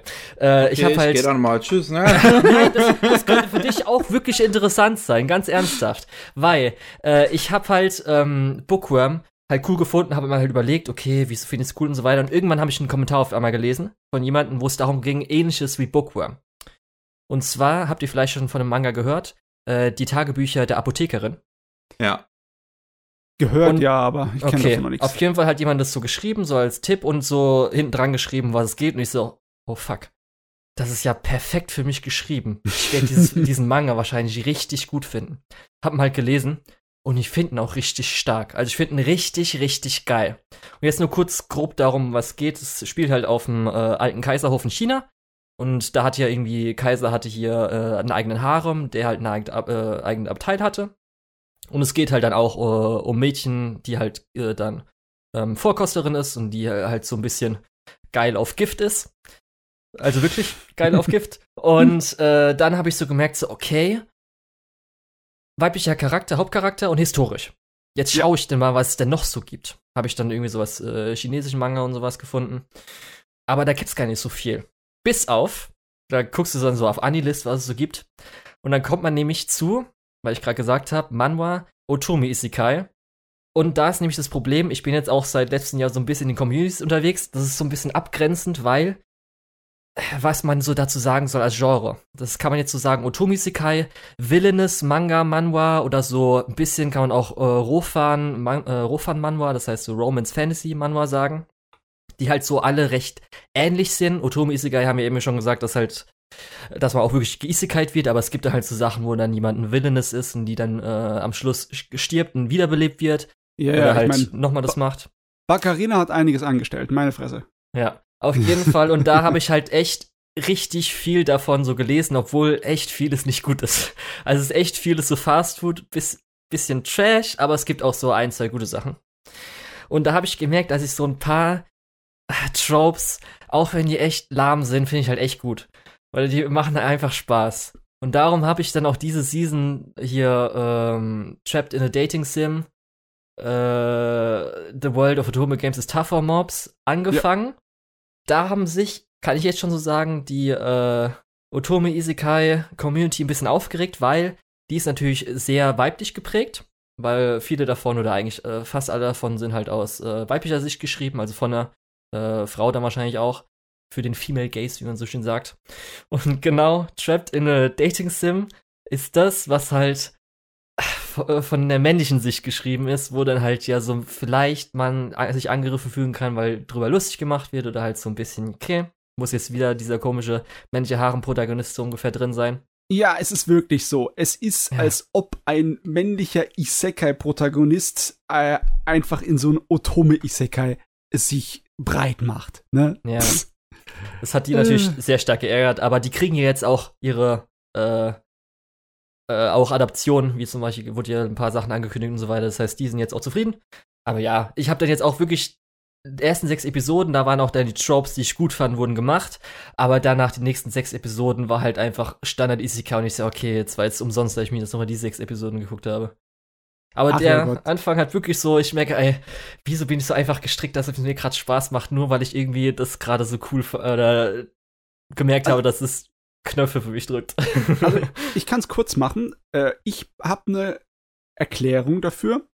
Die Serie ist wirklich der Inbegriff von bemüht.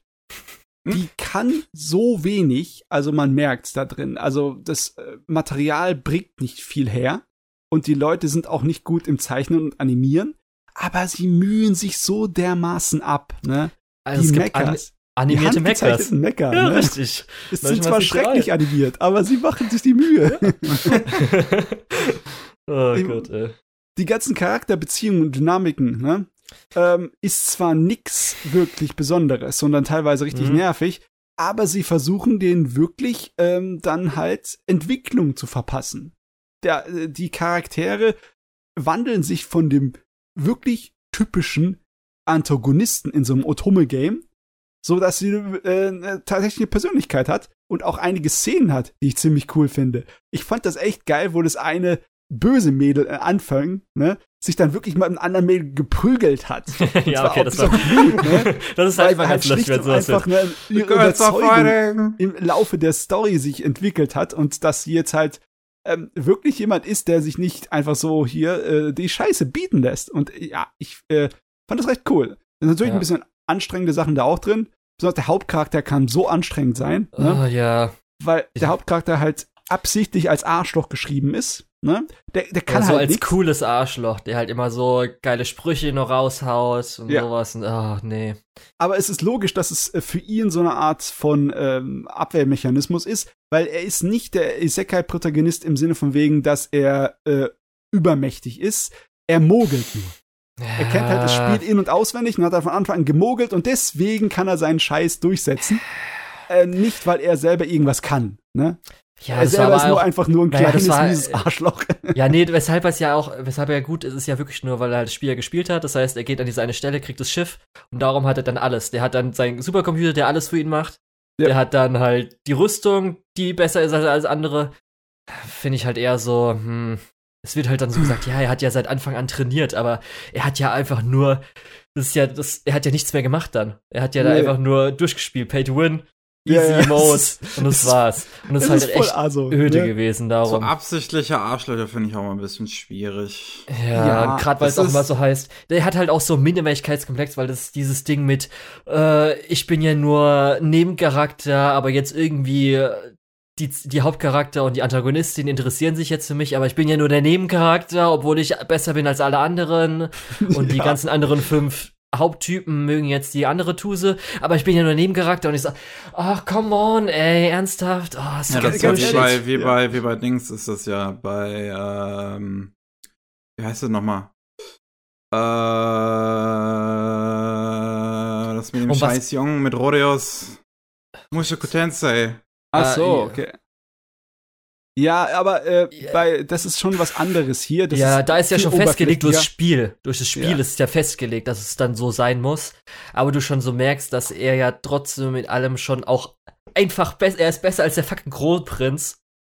Ja. Und dann mein, denkt man sich auch so, okay, jetzt so, äh, und jetzt bist du, oh, das ist egal. Wenn, wenn, wenn du es gesehen hättest, aber schau es bitte nicht an, dann hättest du auch verstanden, dass es halt mega dumm ist. Es ist wirklich der Wahnsinn. Die Serie hat so extrem viele Probleme. Die ist so ein chaotischer Haufen Scheiße. Aber ich hab sie trotzdem von Anfang bis Ende durchgeguckt und ich, ich kann ihr einfach nicht böse sein. Es ist echt schwer zu sagen, warum. Aber sie Freu ist dich halt auf die Otome Isekais, die kommen werden. Ich meine, das, das größte Problem, das größte Problem, das die Serie hat, ist, dass ihr Setting, ne, dass die Welt eigentlich ein frauenfeindliches Bild ist, ne? Es ist ja eine ja. Welt, bei der die Frauen die Hosen anhaben und die Männer nichts wert sind, aber die Frauen halt übernehmen halt die Rolle der toxischen Männlichkeit. Ne? Ja. Im Endeffekt genau das. So im Sinne von wegen, wenn wir nicht in einer Patriarchen-Gesellschaft leben würden, sondern in matriarchalischer Gesellschaft, dann wären halt die Frauen genauso wie die Männer, was äh, ja eine extreme Versimpelung ist und dumm wie Scheiße.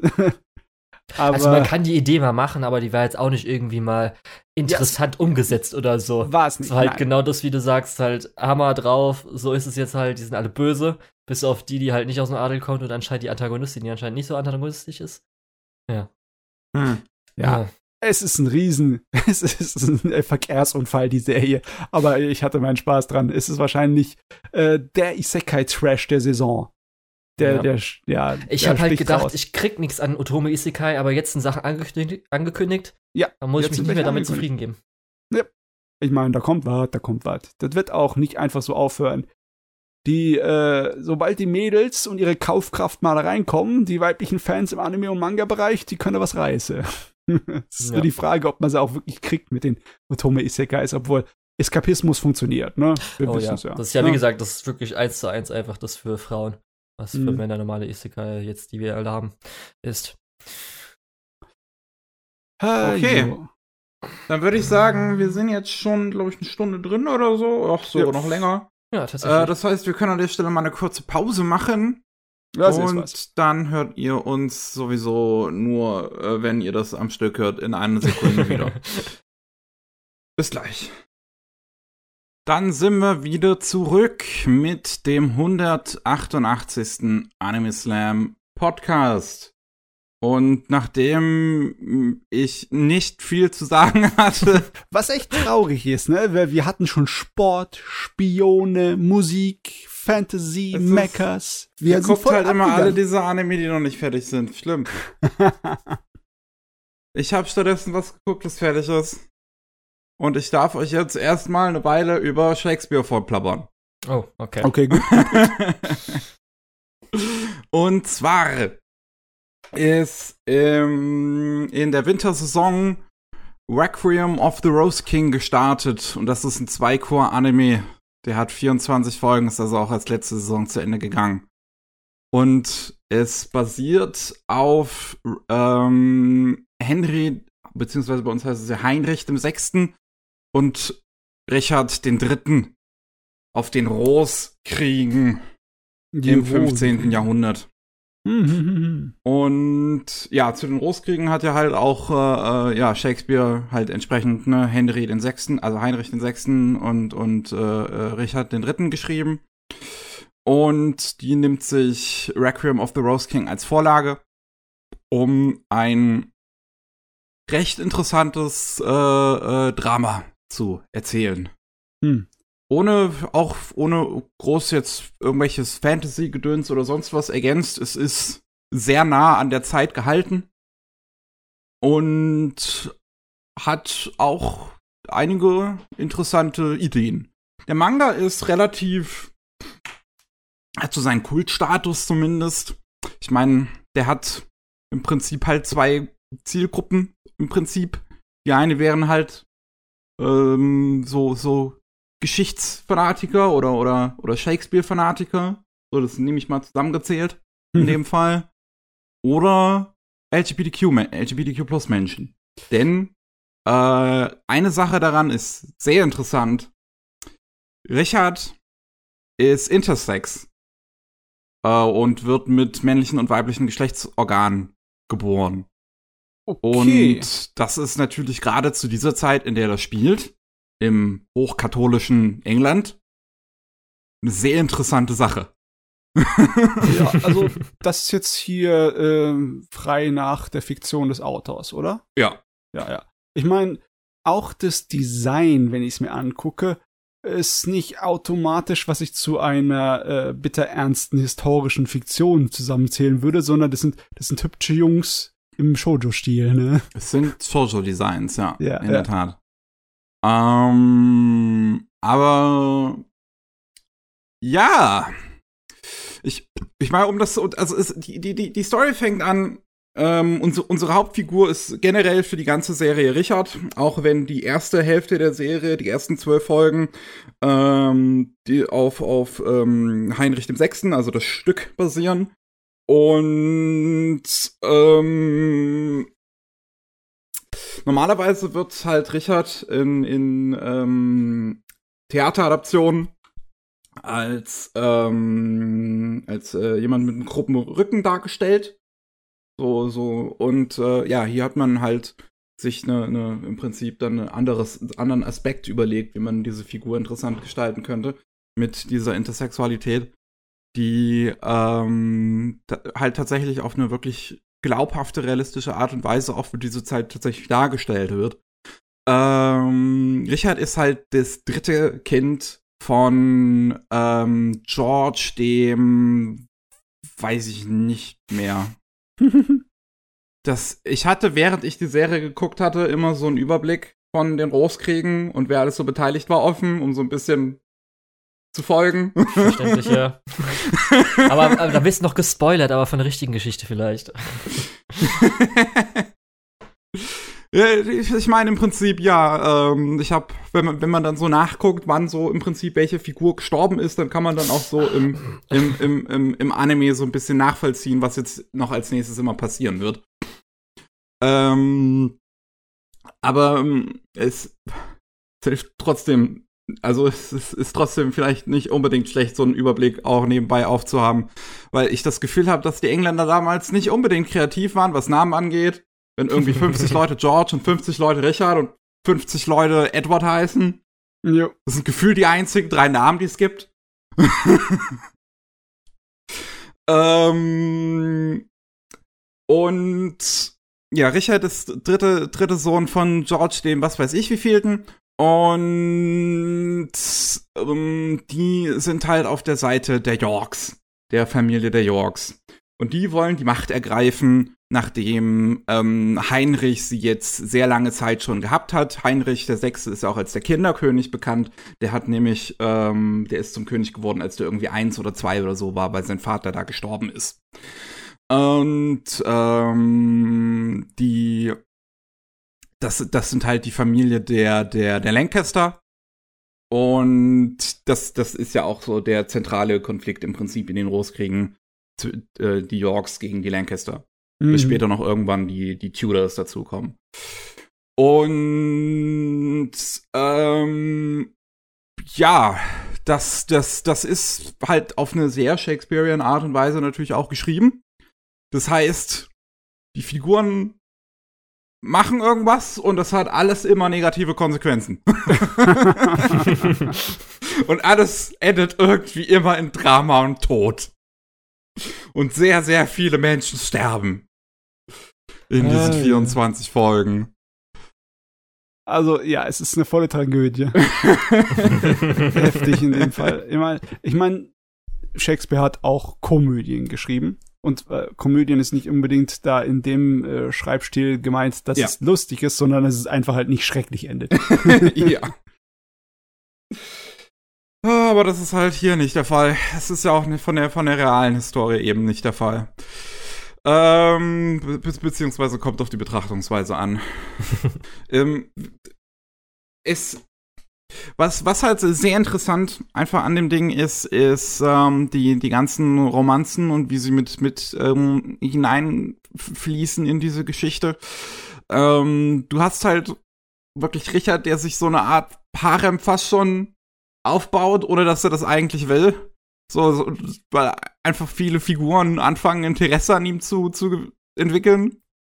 Wir haben einmal ähm, An, von, von ähm, die Tochter vom Kingmaker. Ich weiß gar nicht mehr, wie der heißt. Es sind zu viele Figuren. Und ähm, die steht auf, zu, zu, zum einen auf Richard und die kennen sich seit Kindertagen. Und dann gibt's ähm, Edward von York, der zufällig mal Richards Brust anfasst, als gerade so diese, die, die, die, Familie der Lancasters dabei ist, äh, eine, ne Borg von den Yorks zu erobern. Und da kommt es halt irgendwie zufällig zu dieser Situation und da merkt er dann so, so, hm, irgendwie komisch. Und ähm, denkt dann halt, dass Richard eigentlich weiblich wäre, ohne dass er halt es genau weiß. Es kommt dann auch noch zu einer sehr, sehr lustigen Situation, weil Edward von York und Anne dann später gezwungen werden zu heiraten, um die Lancasters zu stärken. Ähm, und, und dann sollen sie ein Kind zeugen und dann sind sie da beide so in ihrem Ehebett und fangen sich gegenseitig an zu beschreien, wer jetzt eigentlich Richard mehr liebt. Ähm, was dann, was, was dann auch äh, witzig ist, wenn Edward das halt zugibt, weil äh, anderen halt, äh, weil es ist ja das 15. Jahrhundert halt schreit so, was? Das geht aber nicht. Du bist ein Mann, er ist ein Mann. Aber er ist dann so, nein, er ist gar kein Mann. ähm, ähm, bei, bei Richard wird halt dieser interne Konflikt ähm, recht interessant dargestellt, wie äh, er im Prinzip mit seiner Identität zu kämpfen hat, weil, wie gesagt, er hat halt so, so beide Geschlechtsorgane. Ähm, und hat dann immer so, so, so, so Traumsequenzen, wo er mit John Dark redet. Weil John Dark ist ja auch, also äh, nicht, nicht Intersex, sondern halt für, wie rum war das bei John Dark? Ich weiß es nicht mehr. War John Dark, war das nicht FTM, also, also Female to Male? Äh, Oder nein, andersrum? nein, nein. Jeanne d'Arc war ja so eine heilige Jungfrau, ne? Ähm, in der Hinsicht, sie war halt ähm, sozusagen Aushängeschild für die Kirche, weil sie halt ja so eine Heilige war, durch die Gott spricht, ne? Ja. Deswegen wurde sie halt nicht wie eine Frau behandelt, aber das hat nicht unbedingt äh, was damit zu tun, dass es irgendwie äh, in dem Thema ist, von wegen ähm, Intersex oder sonst was. Ja, es hat eher so eine männlichere Rolle halt zu der Zeit ja. eingenommen, wenn ja. sie halt auch im Krieg so dabei waren, so Zeit. Ja, genau. War tatsächlich in, in Rüstung mit auf dem Schlachtfeld gestanden. Was natürlich für eine normale Frau nicht gegangen ja. wäre in der Zeit. Er stellt sich auf jeden Fall immer vor, so mit ihr dann zu reden und äh, was was halt so ein Abbild von so von seinem inneren Konflikt ist, weil er sich halt selber nicht immer unbedingt sicher ist, welche Identität er jetzt einnehmen möchte. Er ist halt als Sohn großgezogen worden und scheint zumindest zum größten Teil damit okay zu sein, sich als männlich zu identifizieren und damit zu, so zu gehen. Ähm, er bündet sich auch immer zum Beispiel die Brust auch zu. Ähm, und das ist halt so, es ist wirklich ganz interessant, wie das halt bei ihm dargestellt wird. Er möchte sich halt, also er, er tut sich dann halt auch immer schwer, wenn es um irgendwie in, körperliche Intimitäten oder sowas geht, so mit anderen Menschen gegenüber, weil er das halt auch niemandem offenbaren möchte, weil er halt immer Angst hat, dass die anderen dann ihn für einen Teufel halten würden, weil das auch seine Mutter ihn immer anbrüllt. So, äh, oh, du bist äh, Sohn des Teufels und das ist meine, äh, hier, das ist meine Pflicht, dich großzuziehen, die mir vom Teufel gegeben wurde, als, als, als Rache dafür, dass ich fremdgegangen bin und was weiß ich. ähm, es ist, aber es ist, ist, also diese, diese, diese, diese Konflikt halt in, mit, mit Richard ist wirklich interessant dargestellt. Die, was, was ein bisschen weird ist, dass in der ersten Hälfte er halt eine Romanze mit Henry äh, anfängt, Henry dem Sechsten, und der ist halt 40 bis 50, während Richard immer so 20, 30 Jahre jünger ist. Äh, was man allerdings dem Anime halt auch im Prinzip nicht entnehmen kann, weil Henry aussieht wie 20 die ganze Zeit. Ah ja, das Problem vom Shoujo-Design. Ne? ja. Also, Ey, also wenn man wenn man jetzt den realen Bezug nicht kennen würde, würde man das eigentlich gar nicht in Frage stellen im Prinzip, weil man es nicht sieht. Das hört sich halt echt immer so geil an. Einfach so, ja, wenn als Henry der Zweite, dann mit äh, Georg dem Dritten und sowas. du hast, äh, es gibt verdammt viele Edwards in dem Ding. das ist wirklich.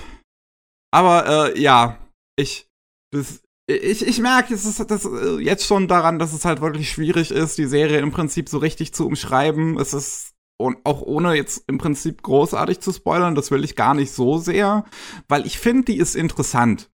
Die Serie an sich, die Anime-Adaption, hat einige Probleme.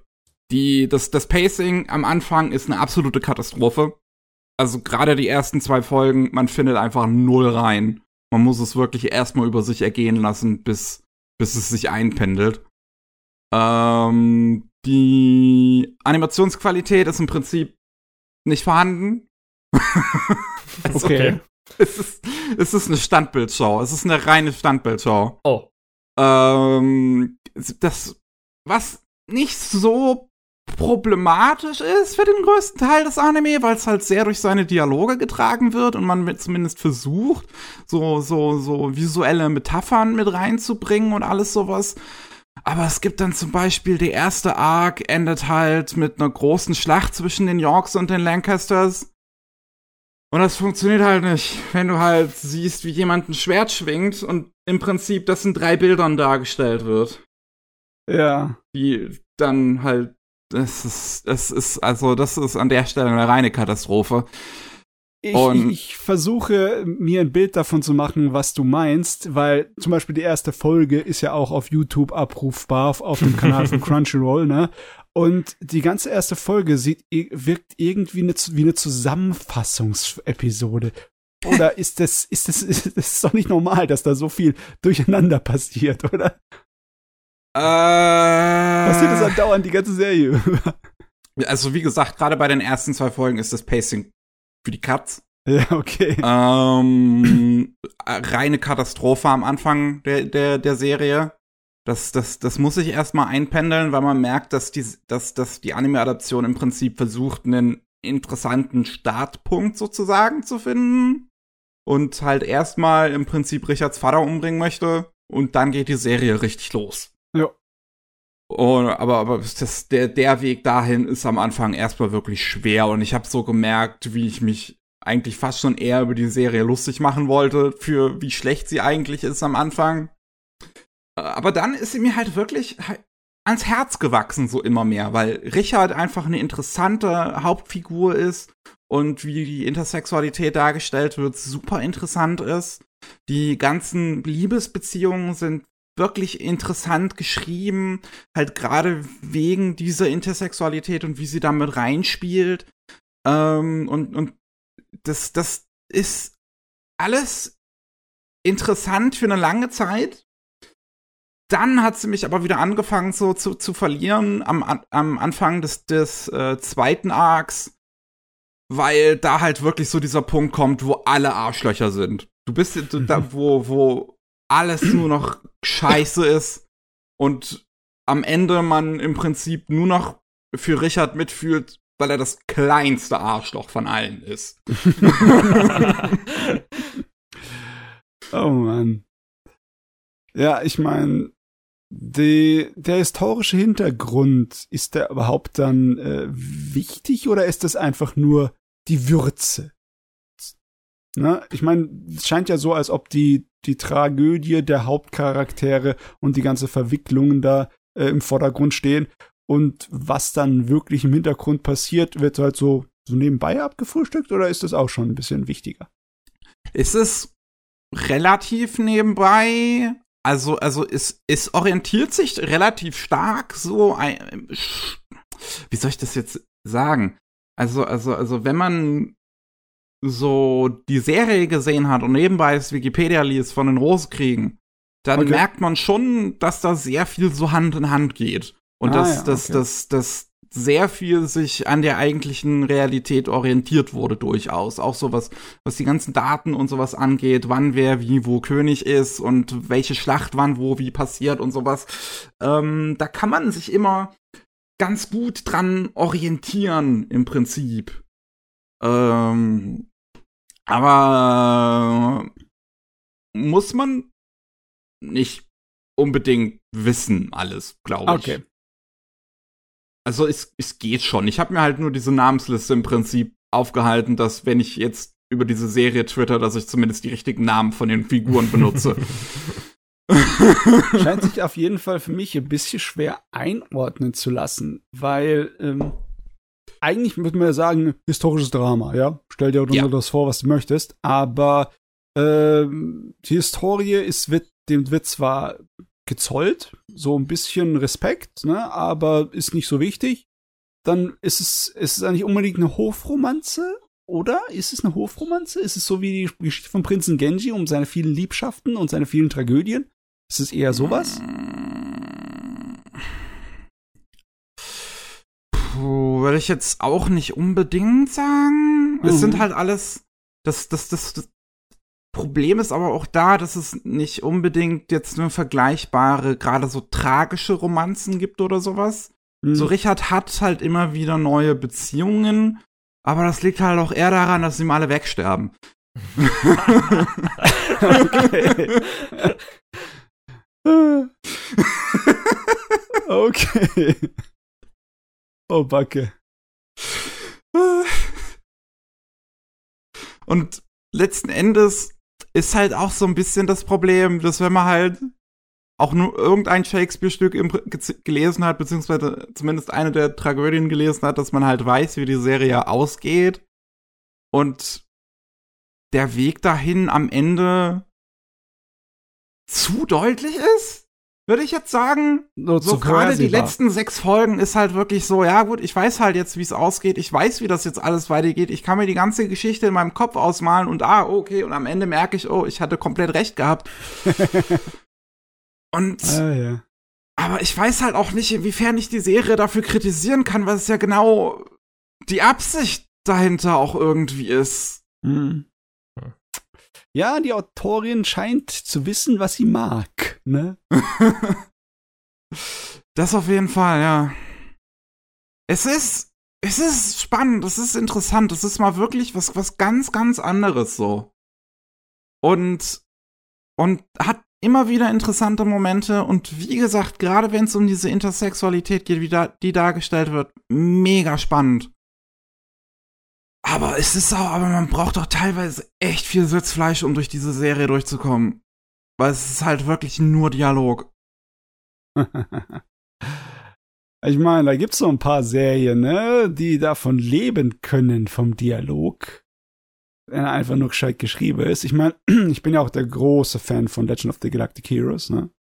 Und obwohl da eine ganze Menge passiert, viel Schlachten, viel Charakterentwicklung etc., ist es trotzdem noch 90% Dialog. Aber es ist halt ansprechender Dialog. Ne? Dein Hirn muss mhm. mitmalen, sonst kommst du nicht dabei. Ne? Äh, ich weiß nicht. Äh, bei so einer Shoujo-Tragödie ist, wie gut der Dialog ist, kann ich nicht sagen, aber ich, meine Erwartungen sind nicht so hoch. Bin ich da so ungefähr halb recht?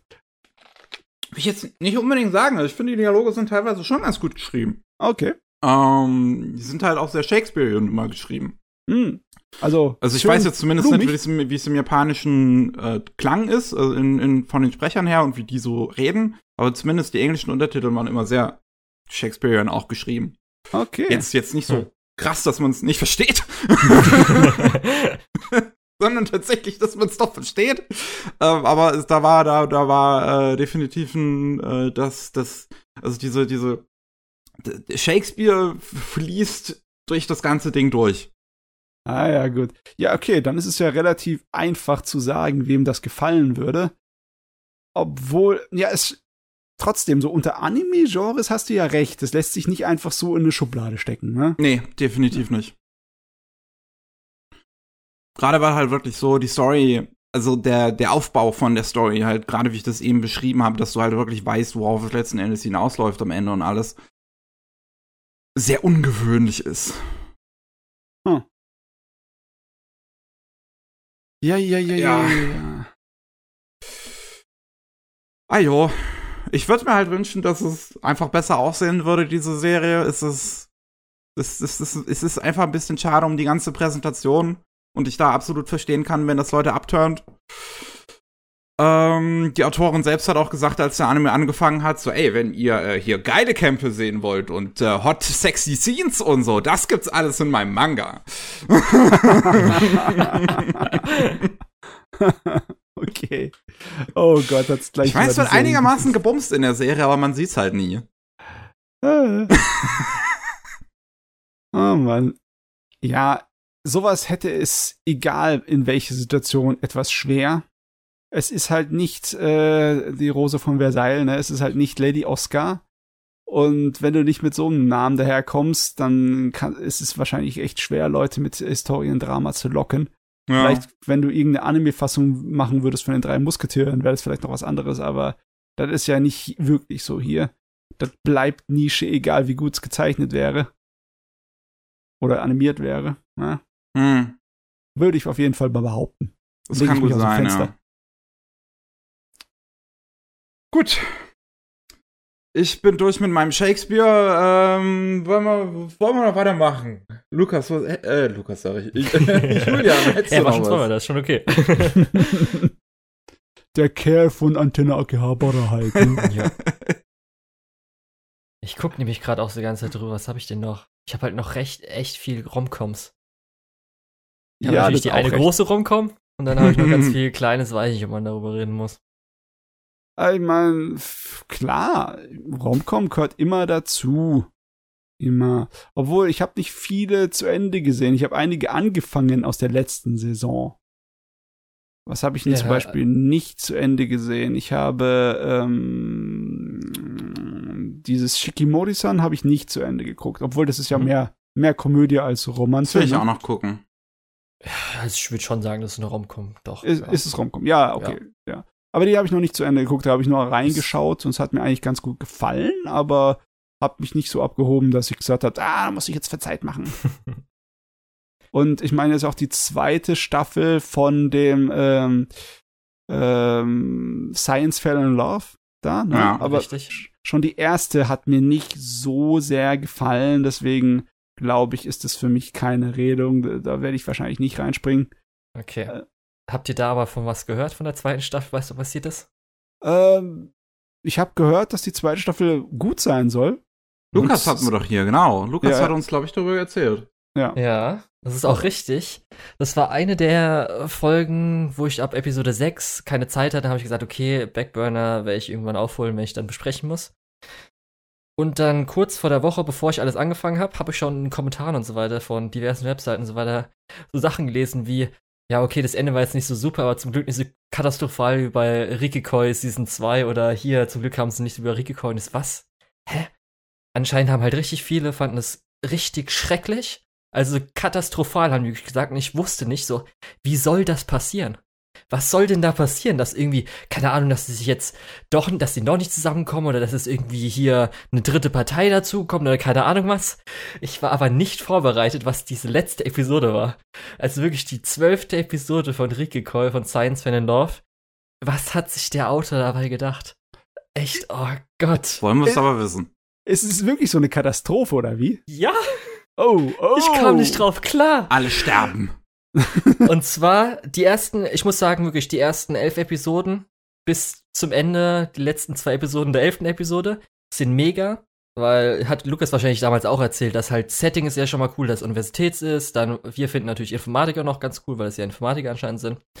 Und auch so, wie das ganze Science-Ding halt immer so für Comedy benutzt wird, für Romcoms. Zum Beispiel am Schluss hier, es gibt ein ähm, Univers Universitätsfest und ihr Ding ist halt, dass sie halt auch wieder mit ihrer Liebes Liebeswissenschaft was machen wollen. Und dann geht's halt darum, dass die irgendwie Cosplays ausleihen für Leute und die aber dafür halt um, im Experiment teilnehmen müssen, indem sie halt sich fotografieren lassen und dann halt in so einem Buch äh, Leute, die sich haben fotografieren lassen, Cosplays bewerten, um halt dann herauszufinden, ob man attraktiver ist im Cosplay oder nicht oder sowas. Mhm. Und das mhm. finde ich halt schon eine lustige Idee, die man vielleicht auch mal im richtigen Leben zum Beispiel einsetzen könnte, wenn sowas mal geben würde oder so. Jo. Aber dann kam halt Episode, Ende der Episode 11 und 12. Soll ich jetzt komplett spoilern oder? Ja, mach ich okay. aus die Warnung ist da und ja. jetzt muss man. Gut. Es gibt ja unser Hauptpärchen, die halt herausfinden wollen, ob sie miteinander äh, ineinander verliebt sind. Da gab es auch eine Climax mitten der Staffel. Und dann gab es so ein paar Nebencharaktere, wo es ein Pärchen gibt, die sich wahrscheinlich auch verlieben. Und dann äh, unser anderes Mädchen, die so ein bisschen der Straight Man da drin sein sollte. Und man auch schon ein paar Folgen davor so hatte, was ich glaube ich auch so eine sehr starke Folge fand wo es dann, äh, ich gucke gerade nochmal, wie sie heißt, äh, genau, Kanade, äh, wo es dann darum ging, dass ihr immer eingetrichtert wurde, dass sie normal sein soll. Weil sie halt früher zum Beispiel als Kind, keine Ahnung, äh, anscheinend die roten äh, Kinderschulrenzen sind eher für Mädchen, sie wollte halt einen blauen, dann wurde halt gesagt, hier willst du nicht einen äh, roten haben oder sie hat halt irgendwie geschrien, also wieso bist du nicht normal als Kind oder keine Ahnung was, so Zeugs. Und darum ja. hat sie halt so einen Knick gehabt, gut. Und da hat irgendein Typ äh, aus der letzten Staffel, wo die mal auf irgendeiner Konferenz waren, hat sie halt angeschrieben, wollte halt mit ihr auf ein Date gehen. Das war jetzt dann über mehrere Episoden, dass die ein, zwei, dreimal auf ein Date waren und sie halt das so das Ding, weil sie wollte halt normal, äh, normale Romanze haben, normal sein. Universität, das Fest ist zum Ende, zu Ende. Sie treffen sich irgendwie oben auf so einem Hausdach und so weiter. Und er fragt sie halt nochmal, ob sie mit ihm gehen will. Und dann ist halt so der kleine Twist, dass sie halt denkt, ich bin ja normal, ich muss jetzt Ja sagen, sagt aber nein. Und dann aus dem Nichts ist dieser komische Typ halt so ein richtiger Insel und auf einmal so, wieso, es hat doch alles so gut geklappt und wieso tust du mir das jetzt an und bla bla bla. Man muss auch wissen, Kanade hat anscheinend auch irgendwie richtig hart Karate trainiert und das ist auch so ein Gag, dass sie mal ihren Lehrer oder sowas rumgehauen hat und anscheinend auch ihr Opa das gemacht hat, dass sie halt sich gegen Männer wehren kann. Auf jeden Fall der Typ nächste Episode, also ich denke mir schon so, okay, jetzt, jetzt verstehe ich, wieso die es so schlimm finden und da ist jetzt anscheinend, dass der halt irgendwie so auf Insel macht und da sie vielleicht jetzt dann sich, keine Ahnung, irgendwas sexuell passiert oder so. Ich war auch nicht vorbereitet, was passiert. Er nimmt nämlich dann einfach, äh, also hier, ähm, äh, äh betäubt sie mit irgendwie, wie heißt es, äh, hier Blitzdings, äh, so Schlafmittel okay. oder was? Nee, nee, ähm, so eine Kamera ja. oder halt irgendwie sowas meinst du jetzt? Nee, nee, Strom, mit Strom, mit, wie nennt sich das nochmal so? Ach so, du meinst so ein, das ist dieses, das, das, das muss doch ein wissenschaftlich er, ergründetes Phänomen sein, dass wenn jemand fragt, wie heißt das nochmal, dass die andere Person das in dem Richtig. Moment auch nicht Verdammt. weiß. Verdammt. Äh, also so ein Taser, so ein Taser, halt so ein Handtaser, so. So ein Handtaser und seid sie halt bewusstlos und wo sie dann aufwacht, ist halt in irgendeiner abranzten Fabrik gefesselt halt natürlich von diesem Typen und mit so richtig vier großen, da denkt man zuerst Yakuza-Typen oder sowas, wo, wo dann so ein richtiges Hentai-Szenario, wo es darum geht, und er auf einmal so, halt so richtig bösartig, dass es so schlimm ist und er hat ja auch alles richtig gemacht und keine Ahnung was und er ist jetzt irgendwie anscheinend dieser Lappen, also der sieht noch normal aus, aber der ist halt ein richtiger Lappen zu diesen vier anderen Typen oder so und ist anscheinend Anführer oder befreundet oder keine Ahnung was. Und denke ich mir so, oh, so ein, oh Leute, ist jetzt euer fucking Ernst? Oh nein, jetzt, oh, ist so ein Szenario, woher kommt das? Sowas ist noch nie passiert, das war eine richtig normale Romcom. Gut. Und, und dann ist, ist richtig, das ist richtig edgy gewesen. Da dachte ich auch so, okay, das Ding ist halt, vielleicht machen sie ja parodiemäßig draus, auch wenn mir das jetzt schon nicht gefällt.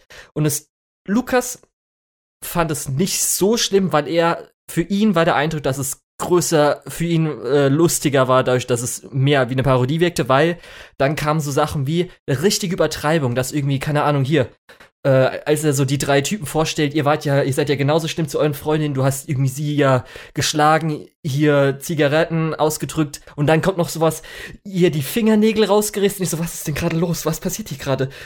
Versucht, versuchst es gerade einfach nur zu übertreiben, dass es halt so wirkt, dass es nicht so echt wirkt. Oder, ja, gut.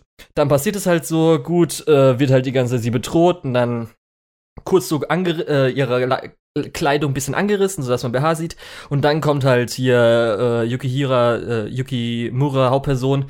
Und dann geht's halt so ein bisschen eher so in das Parodistische rein, weil er hält dann diesen Thugs halt so eine PowerPoint-Präsentation, weshalb Kanadi halt toll ist und sie halt sich selbst. Okay, gut.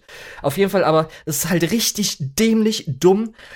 Kam halt aus dem Nichts, wieso man jetzt auf einmal so sexuelle Gewalt da reinbringen muss. Gerade weil, das finde ich ja das Schlimmste, das wird garantiert nie wieder aufgegriffen. Da kommt nicht irgendwie ein Trauma, was sie überwinden muss oder sowas. Nichts wird da passieren. Außer das Ende ist nämlich, zurück auf die erste Episode von Season 1 und die letzte Episode von Season 1, wo es darum ging, die bei das Hauptpärchen sitzt halt gegen, gegenüber, also jetzt sehen sie sich nicht an, sondern sind Rücken aneinander und äh, Himuro hat halt gesagt so hier, ich glaube, ich bin nicht verliebt. Dann beim nächsten Mal hat sie gesagt, ich bin nicht verliebt und dieses Mal sagt sie am Schluss, hier, ich glaube, jemand ist nicht verliebt dann sagt hier Yuki äh, Mura, ja, ich weiß ja, dass du mich verliebt bist. Und dann so, nee, eine andere Person. Und dann hat sich jetzt Kanade als dritte, äh, also als zweite Person Yuki Mura, also wir haben jetzt ein äh, Liebesdreieck, was halt unnötig war, was halt niemand gebraucht hatte. Was ich nicht so schlimm finde, aber äh, muss jetzt auch nicht sein, aber echt diese letzte Episode, wo so, was ist das denn? Das ja, aber wirklich, ne? So erzwungene Situation da reingebracht, ja. um irgendwie Bewegung reinzuschmeißen. Und dann noch richtig schlecht und unpassend. Ich meine, wenn das jetzt hier äh, alles jugendliche Gangster wären, ja, weißt du, wenn das alles Leute äh, wären, die sich im zwielichten Niveau bewegen würden, ne, und die, die das Leben halt gefährlich leben, ne, dann wäre es was anderes. Dann wird es vielleicht nicht so Wissenschaftler, das ist doch. Aber hier so ein paar äh, Universitätsstudenten, die auf ihrem Arsch hocken und so dämlichen Unsinn machen, wie versuchen, äh, Liebe zu beweisen. Ich meine, ja, so dumm kann eigentlich nur ein hochintelligenter Mensch sein. Wirklich. Ja. Ich meine, ja. das ist der Gag der ganzen Angelegenheit, da passt es überhaupt nicht rein. Und dann, dass ja. es auch nur als Aufreißer genommen wird, damit sie, sie sich in der Krisensituation in ihren Retter verknallt. Also, komm, ey. Ja, oder das, das irgendwie, ist, das ist auch so, es geht, glaube ich, einfach darum, dass halt gezeigt wird, dass sie halt normal ist, weil er halt, er sagt halt, ach, das ist auch so doof, er sagt halt ihr, dass sie nicht normal ist, weil sie hat halt kurz bevor er sie angegriffen hat, hat er, halt, hat sie halt Karat angewandt. Und dann ist halt die ganze Zeit, dass sie nicht normal wäre, und ich denke so, hä, das ist doch voll dämlich gerade alles. Was versuchst du zu sagen, Autor? Ah, ja. Ja. Ich meine, es ist, äh, logischerweise muss man ein bisschen vorsichtig sein. Äh, nur weil ein Autor irgendwelche Charaktere schrei äh, schreibt, die wirklich schreckliche Sachen sagen oder dumme Sachen, heißt es ja nicht unbedingt, dass es der Autor von sich gibt. Nur wenn das der Autor ab wie er diese Figuren präsentiert. Ja, ja. Ähm, ganz ehrlich, das ist einfach nur so, dem ist nichts mehr eingefallen, oder? Ja, ich wirklich, ich will wirklich wissen.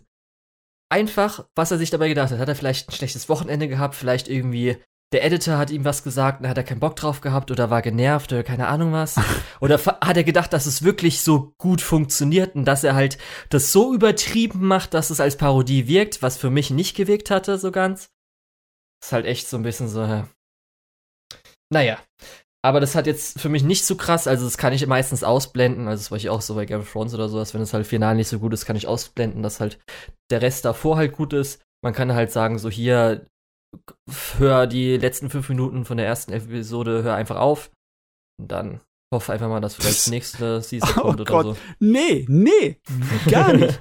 ich meine, wenn du, wenn du schon so eine Prämisse hast, die wirklich sich daher quält, weil es ist eindeutig klar, dass die zwei ineinander verschossen sind von der ersten Episode der ersten Staffel, ja. Ja, ja das sieht ein Blinder mit Krückstoff, ne?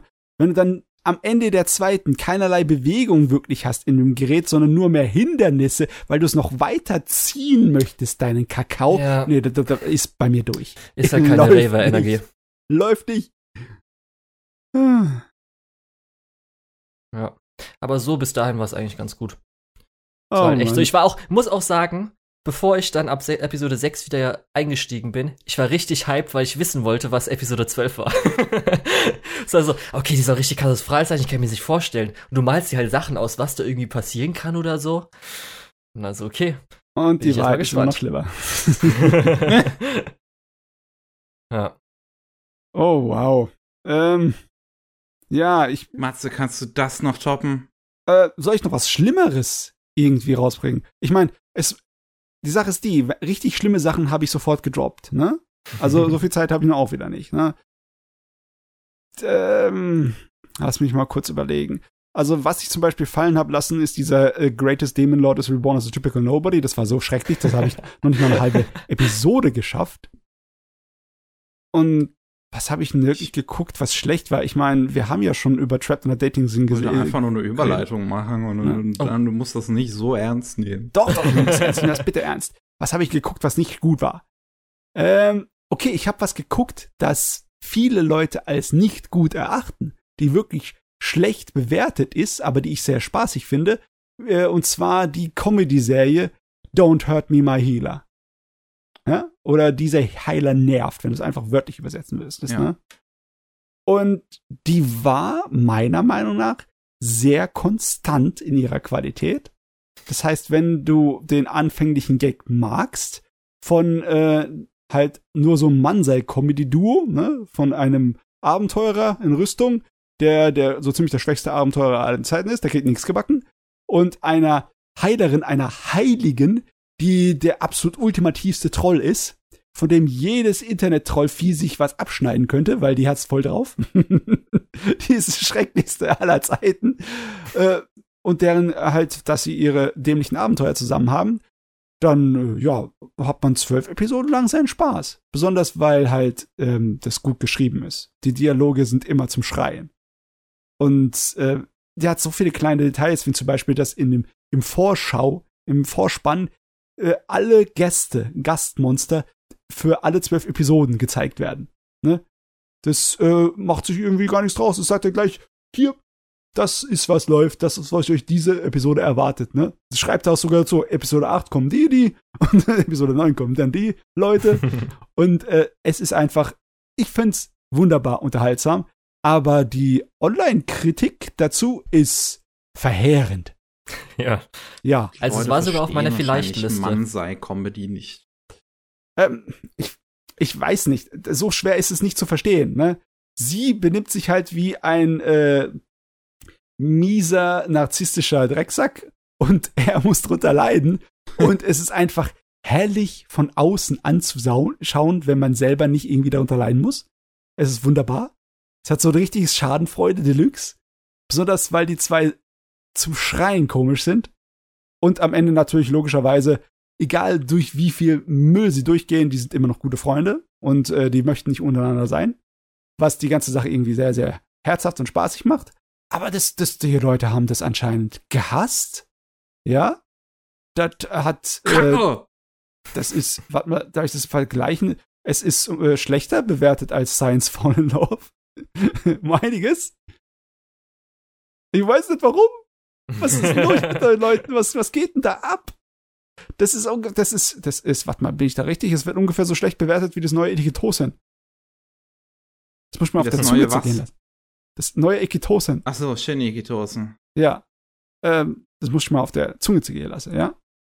Das, das, das hat, das hat irgendwas nicht mit zu tun. Das, da stimmt irgendwas nicht. Unser Heilerin Tja. ist cool, ne? Und jedes Menschen einzelne Monster, das sie treffen. Ja. Jedes einzelne Monster, das sie in jeder Episode treffen, äh, besiegen sie logischerweise nicht, sondern sie befreunden es. Und es ist einfach nur eine Gags-Show. Und es ist wunderbar angenehm und es ist wunderbar spaßig und dämlich. Warum mögen die Leute das nicht? Es geht mir nicht in den Kopf rein. Ah. Tja. Ja, ist wahrscheinlich. ist seltsam. Ja, ist wahrscheinlich halt äh, wie beim Musikgeschmack. Ja. Ja, Humorgeschmack ist halt echt schwer. Aber, Aber weil wir gerade bei hier äh, ja. Heiler und Musik waren. Mhm. Ich hätte jetzt vielleicht, ich kann jetzt Miki nicht so gut einschätzen, aber Healer Girl, hast du da mal Interesse dran gehabt oder so? Ich habe Interesse, das noch zu gucken. Ich habe es nur okay. noch nicht gesehen. Okay, also das habe ich nämlich gesehen. Und ist auf jeden Fall auch äh, gut, nett. Ähm, hat leider nicht so ganz die Erwartungen erfüllt, wie ich dann gehabt habe, aber es war auf jeden Fall äh, interessant. Also es war so, das Konzept war interessant. Hat ja auch so ein bisschen, was viele am Anfang gesagt haben, leichte Musical-Anleihen und so. Hm, ist, ist es jetzt sagen. im Endeffekt, ist es ein Idol-Format oder ist es nicht ein Idol-Format? Mm, nee, also nee, würde ich nicht sagen. Es kommt so ein Song pro Folge auf jeden Fall vor, manchmal vielleicht auch so zwei oder so. Weshalb viele den Musical-Aspekt gebracht haben, ist halt, ähm, weil es mal so Situationen gab, dass sie halt auch dabei gesungen haben, während sie halt so Dialog erzählt haben.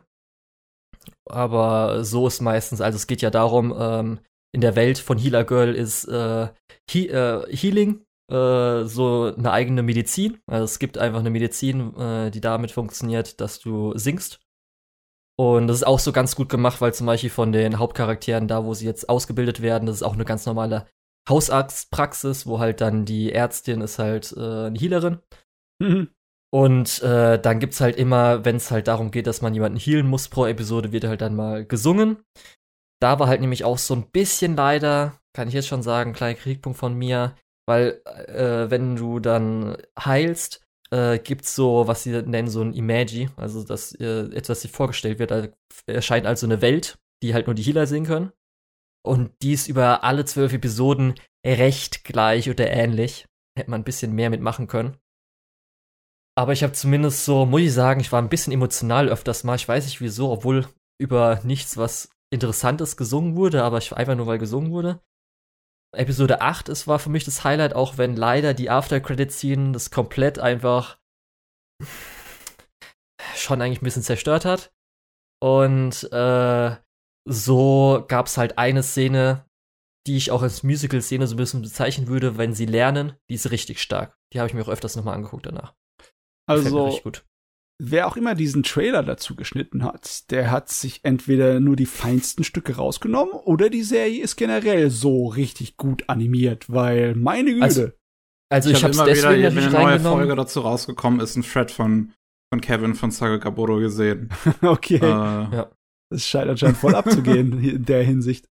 Also ich habe natürlich wegen den äh, Character Designs, weil halt die Haare und so weiter sehen halt mega geil aus. Da habe ich gesehen, oh, Studio 3 Hertz. Dann wollte ich erst gucken, ist der Character Designer den, den ich damals so richtig geil fand. Bei Black Fox, den Character Designer, habe ich damals gesagt, das war für mich Peak Character Design, habe ich richtig geliebt. Aber es war nicht der gleiche, aber zumindest gleich Studio. Aber äh, ja, und das ist halt schon, ja, ist auf jeden Fall schön animiert. Aber das ist jetzt auch nicht, äh, zwischendrin gibt es auch öfters mal so. Also ich glaube, es ist auch so gewesen, dass die Hälfte wurde nämlich ähm, Solo-Key animated. Also die Hälfte der Episoden war dann nur ein Key-Animator. Ich weiß nicht, ob es immer der gleiche war. Ich denke mal nicht. Aber halt pro Episode dann nur ein Key-Animator. Also, okay, dann hat jeder seine Episode für sich gehabt, in der er dann halt sich äh, ja, konnte. Ich habe jetzt nicht geguckt, ob einer mehrere Solo-Key-Animator hat oder sowas. Ich habe es nur noch im Kopf gehabt gerade eben.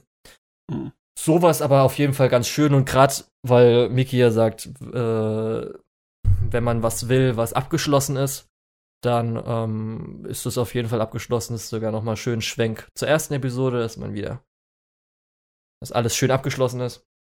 Ah, Schöner Kreis. Dann ist es so.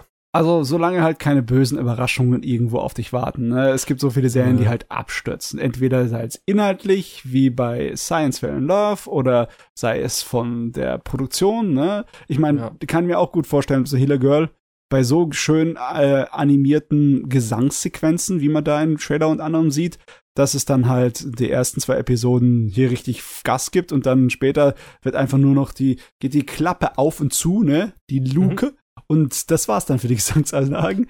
Aber da scheint es ja auch äh, konsistent gewesen zu sein. Ne? Ja, aber also für mich war es auf jeden Fall nett. Nicht überragend, es war halt wirklich nur herausstechend, die eine Episode 8, aber konstant schon nett, auf jeden ja. Fall. Konstant ist gut. Das ist ja. immer fein. Es ist immer gut, wenn du sagen kannst, hey, hast du die erste Episode von dem Anime gemocht? Dann magst du auch die letzte Episode.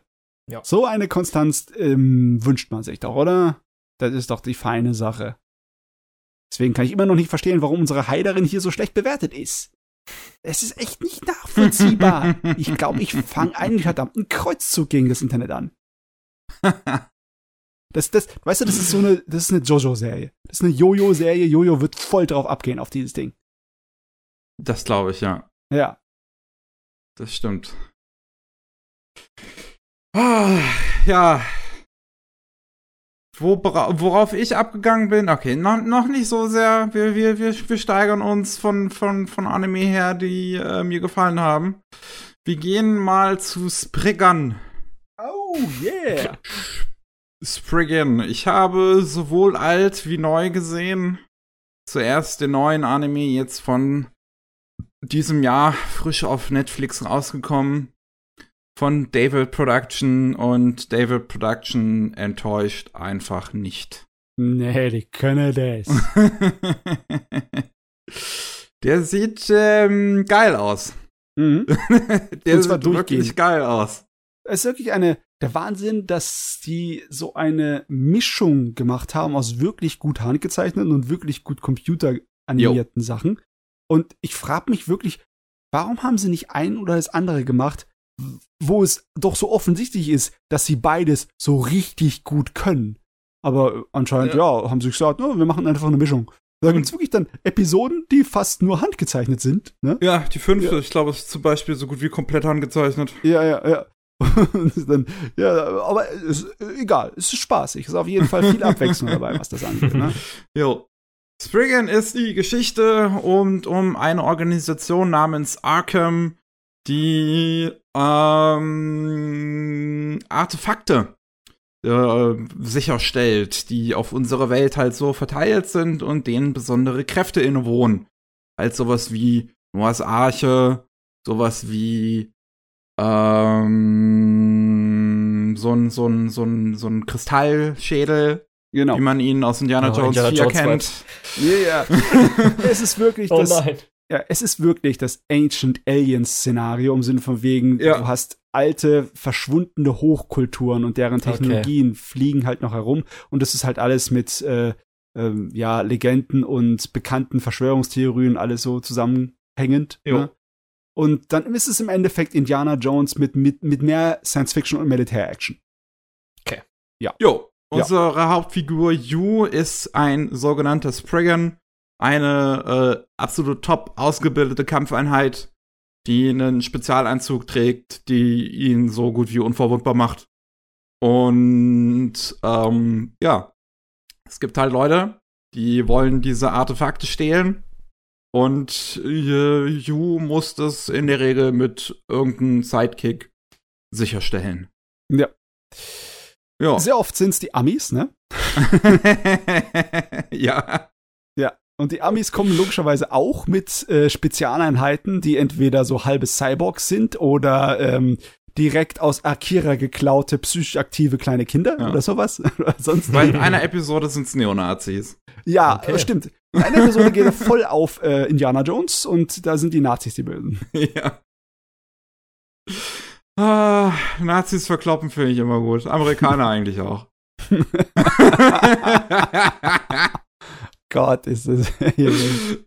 nee, aber ähm, die, die Geschichten an sich so, also das sind sechs Episoden, jede Episode ist halt an sich immer ein so, geht's um ein so ein Artefakt. Und die sind relativ simpel, so storymäßig. Ja, ja. Und auch die Figuren sind jetzt nicht wirklich tiefgehend oder sowas. Ähm, aber es ist charmant genug, finde ja. ich, so als Gerüst. Funktioniert das definitiv. Gerade Yu ist eigentlich eine relativ charmante Hauptfigur. Ähm, und so die Sidekicks, die er auch teilweise hat, also gerade zum Beispiel die Yoshino, dieses kleine Mädel, ist recht witzig. Und ah, ja. ähm, ist es einfach. Die Stories sind tolle Ausreden, um halt richtig geil präsentierte Action äh, ja. zu präsentieren. Das ist das Hauptaugenmerk. es ist eine Action-Serie, ne? Deswegen wird auch nicht so viel Hirn notwendig sein, weil, na, logischerweise, wenn du allein schon in so einem Verschwörungstheoretiker-Ding bist, wie diese Aliens-Kram von wegen ne, Technologie aus vergangenen ja. Zivilisationen, die die Weltgeschichte hier beeinflusst haben und bla bla bla. Das ist, ja, darf man nicht so ernst nehmen. Ist aber, die Action ist wirklich geil und sehr abwechslungsreich. Du hast halt Militär-Action mit viel Geballere, du hast Science-Fiction-Action mit einigen Mengen Lasern und Explosionen, du hast äh, Kung-Fu-Nahkämpfe eine ganze Menge. Ne? Oh ja. Und natürlich auch halt dein Science-Fiction-Kram mit Mechas und Cyborgs und äh, Superanzügen, die ihm erlauben, ja, eine ganze Menge Zeugs zu Kleinhals zu ballern und zu schlagen. Ist sehr unterhaltsam und ist geil animiert. Es ist auf einem wirklich, wirklich hohen Niveau gemacht. Äh, also, also allein, wie sie es halt hier geschafft haben, 2D und 3D teilweise fast schon seamless einfach zu benutzen, mhm. dass es gar nicht so sehr auffällt, ist richtig gut. So einiges an, an Behind-the-Scenes-Material, was David Pro bisher veröffentlicht hat, ist auch ganz interessant. Da sieht man halt, wie sie es gemacht haben. Sie so die CGI-Animationen im Prinzip immer zuerst gemacht haben und man sieht in vielen Momenten, dass über äh, Yu noch mal stark dann drüber gezeichnet wird. Mhm. Zumindest, ähm, also gerade in Close-Ups, äh, wenn sein CGI-Modell genutzt wird, wird über sein Gesicht drüber gezeichnet. Ah. Okay. Ähm, aber es gibt halt dann auch sowas wie Folge 5 zum Beispiel, wo sein, äh, das ist die Neonazi-Folge, wo sein äh, CGI-Modell gar nicht genutzt wird und alles handgezeichnet ist. Und auch das ist geil, weil ja. das sind halt verdammt geile Close-Combat-Kämpfe in dem, äh, in der Folge. Besonders in der Folge, ja. ja. Die, die Folge fand ich ja eigentlich von all denen äh, inhaltlich so ziemlich eine der schwächsten, weil sie schon banal war, aber dafür hat's halt die besten Kung-Fu-Kämpfchen gehabt, ne? die ist halt echt geil. Und auch, ähm, das, das, deswegen, es stört gar nicht, es ist egal, ob das jetzt 2D oder 3D halt ist im Prinzip, weil es halt einfach beides fantastisch genutzt wird. Ähm, ich finde den Soundtrack ziemlich gut. Das ist wieder. Oh ja. Ähm, wie heißt der nochmal? Äh, einen Moment, ich hab's gleich. Ich hab's gleich. Taisei Iwasaki, der jetzt noch nicht so viel halt in Anime gemacht hat. Blood Blockade Battlefront, ähm, Hisone und Masos Masotan. Und äh, zusammen mit dem Typen von äh, Death Stranding hat er den Soundtrack zu Bell gemacht. Und hm. der ist äh, hier in Spraygan wieder ziemlich on fire. Also die Musik ist abwechslungsreich. Da sind einige gerade so, so, so modernere Tracks mit drin, die ich ganz cool finde. Also Elektro-Synth-Tracks. Ähm, und der Ending-Rap ist einfach geil. Der Ending-Rap ist gut. Ja, vor allem, vor allem, weil auch äh, Shingo, äh, Shingoni mit dran arbeitet und das ist derjenige, der das Opening für Samurai Champloo damals gemacht hat. Ja. Yeah.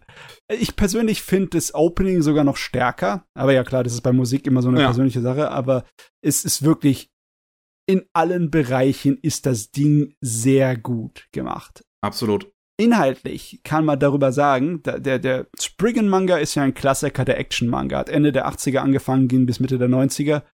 Und äh, das ist in der Hinsicht noch ein Manga, der so ein bisschen was übrig hat von der, ähm, ja, dem Japan der 80er, die halt amerikanische Action halt nachgeeifert haben. Ich habe nur Demola auf Twitter gesehen, der, der sich beschwert hat, der hat den Manga jetzt gelesen, dass er ziemlich sexistisch sei.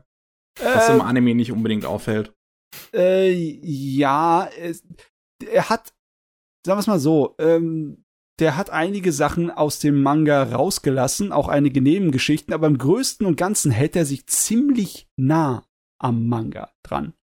Äh, muss man aber dazu sagen, da, da ist mehr Manga-Material. Da ist jetzt vielleicht maximal die Hälfte an Manga-Material ist jetzt in dieser Spriggan-Serie umgesetzt worden. Da sind zum Beispiel einige Sachen, die dann auch äh, im Kinofilm sind, sind da noch nicht drin gewesen, wie äh, Yus Vergangenheit als äh, experimenteller Kindersöldner. Hm. Das, ähm, ja, aber klar, wird halt schon trotzdem in der, äh, in der Serie schon so ein bisschen vor angedeutet. Ich schon möglich, dass da noch mal offen.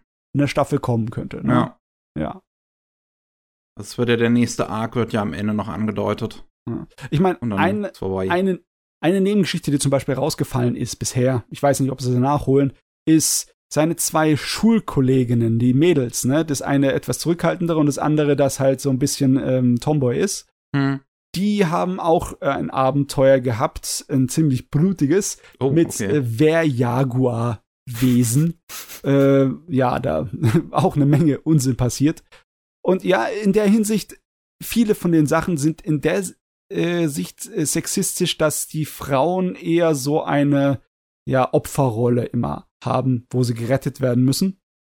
Obwohl, ist nicht immer so, ne? Die ja, Yoshino Epis zum Beispiel ist ziemlich badass auch für sich.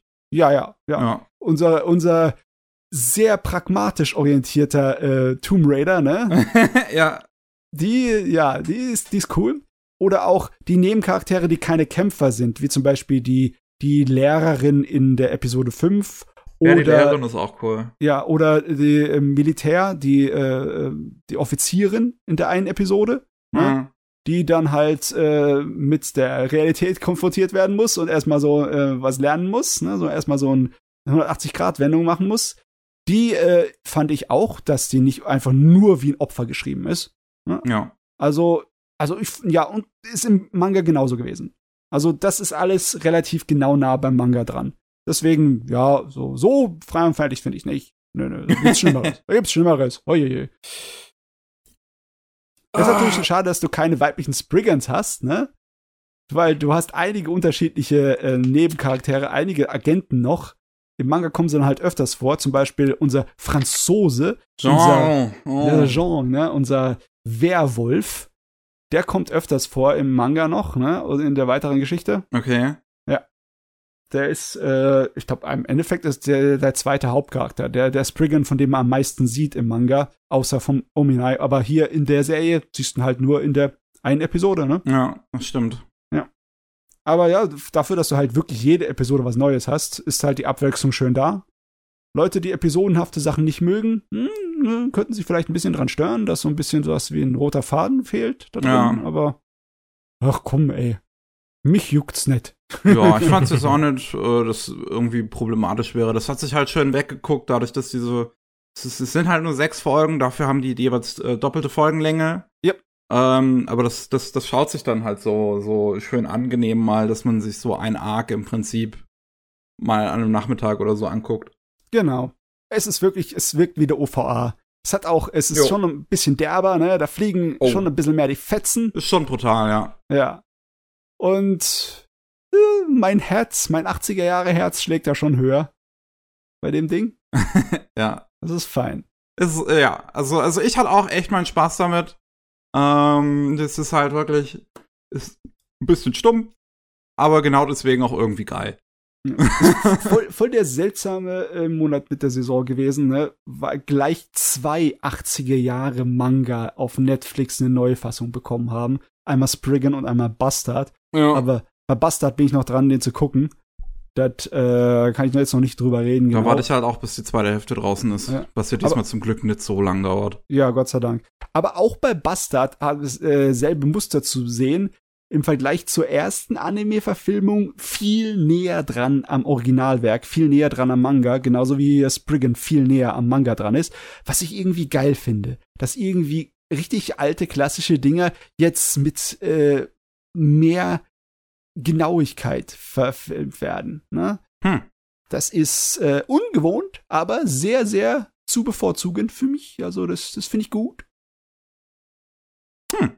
Ich meine, den Film hast du ja auch gesehen, ne? Genau, Jetzt, über den wollte ich jetzt auch noch reden, ja. Der, der hat ja mehr Freiheiten sich genommen, Absolut. aber ich finde clever, ne? Der hat viele Elemente aus dem Manga, Sachen, die du in der Spriggan-Serie in der neuen jetzt siehst und Sachen, die du noch nicht gesehen hast, zusammengebastelt, um sein eigenes Ding zu machen, zumindest ja. in der ersten Hälfte. Und in der zweiten Hälfte ist es im Endeffekt äh, Episode 2, die Geschichte um die Arche Noah, was äh, schon einer der, der äh, ja, Höhepunkte in, von den ganzen Spriggan Stories ist. Das ist einfach krass, was da abgeht. Das ist sehr interessant. Das stimmt, ja. Also ich fand den Film auch super. A, fuck, sieht der gut aus. Ja. Also er sieht noch mal besser aus als das David Proding. Das ist oh, einfach wirklich Peak. Das, das, ist das ist krass, wie gut er aussieht einfach. Ja, Stu Studio 4 Grad Celsius hat da einfach sowas von dermaßen in die Bresche gehaut, ey. Das ist, das, das ist auf Akira-Level, finde ich. Weil ja. so viel geht irgendwie kaputt und so viel Debris und sonst was fliegt irgendwie durch die Gegend und alle Bewegungen sind so super smooth. Das ist, das ist mega.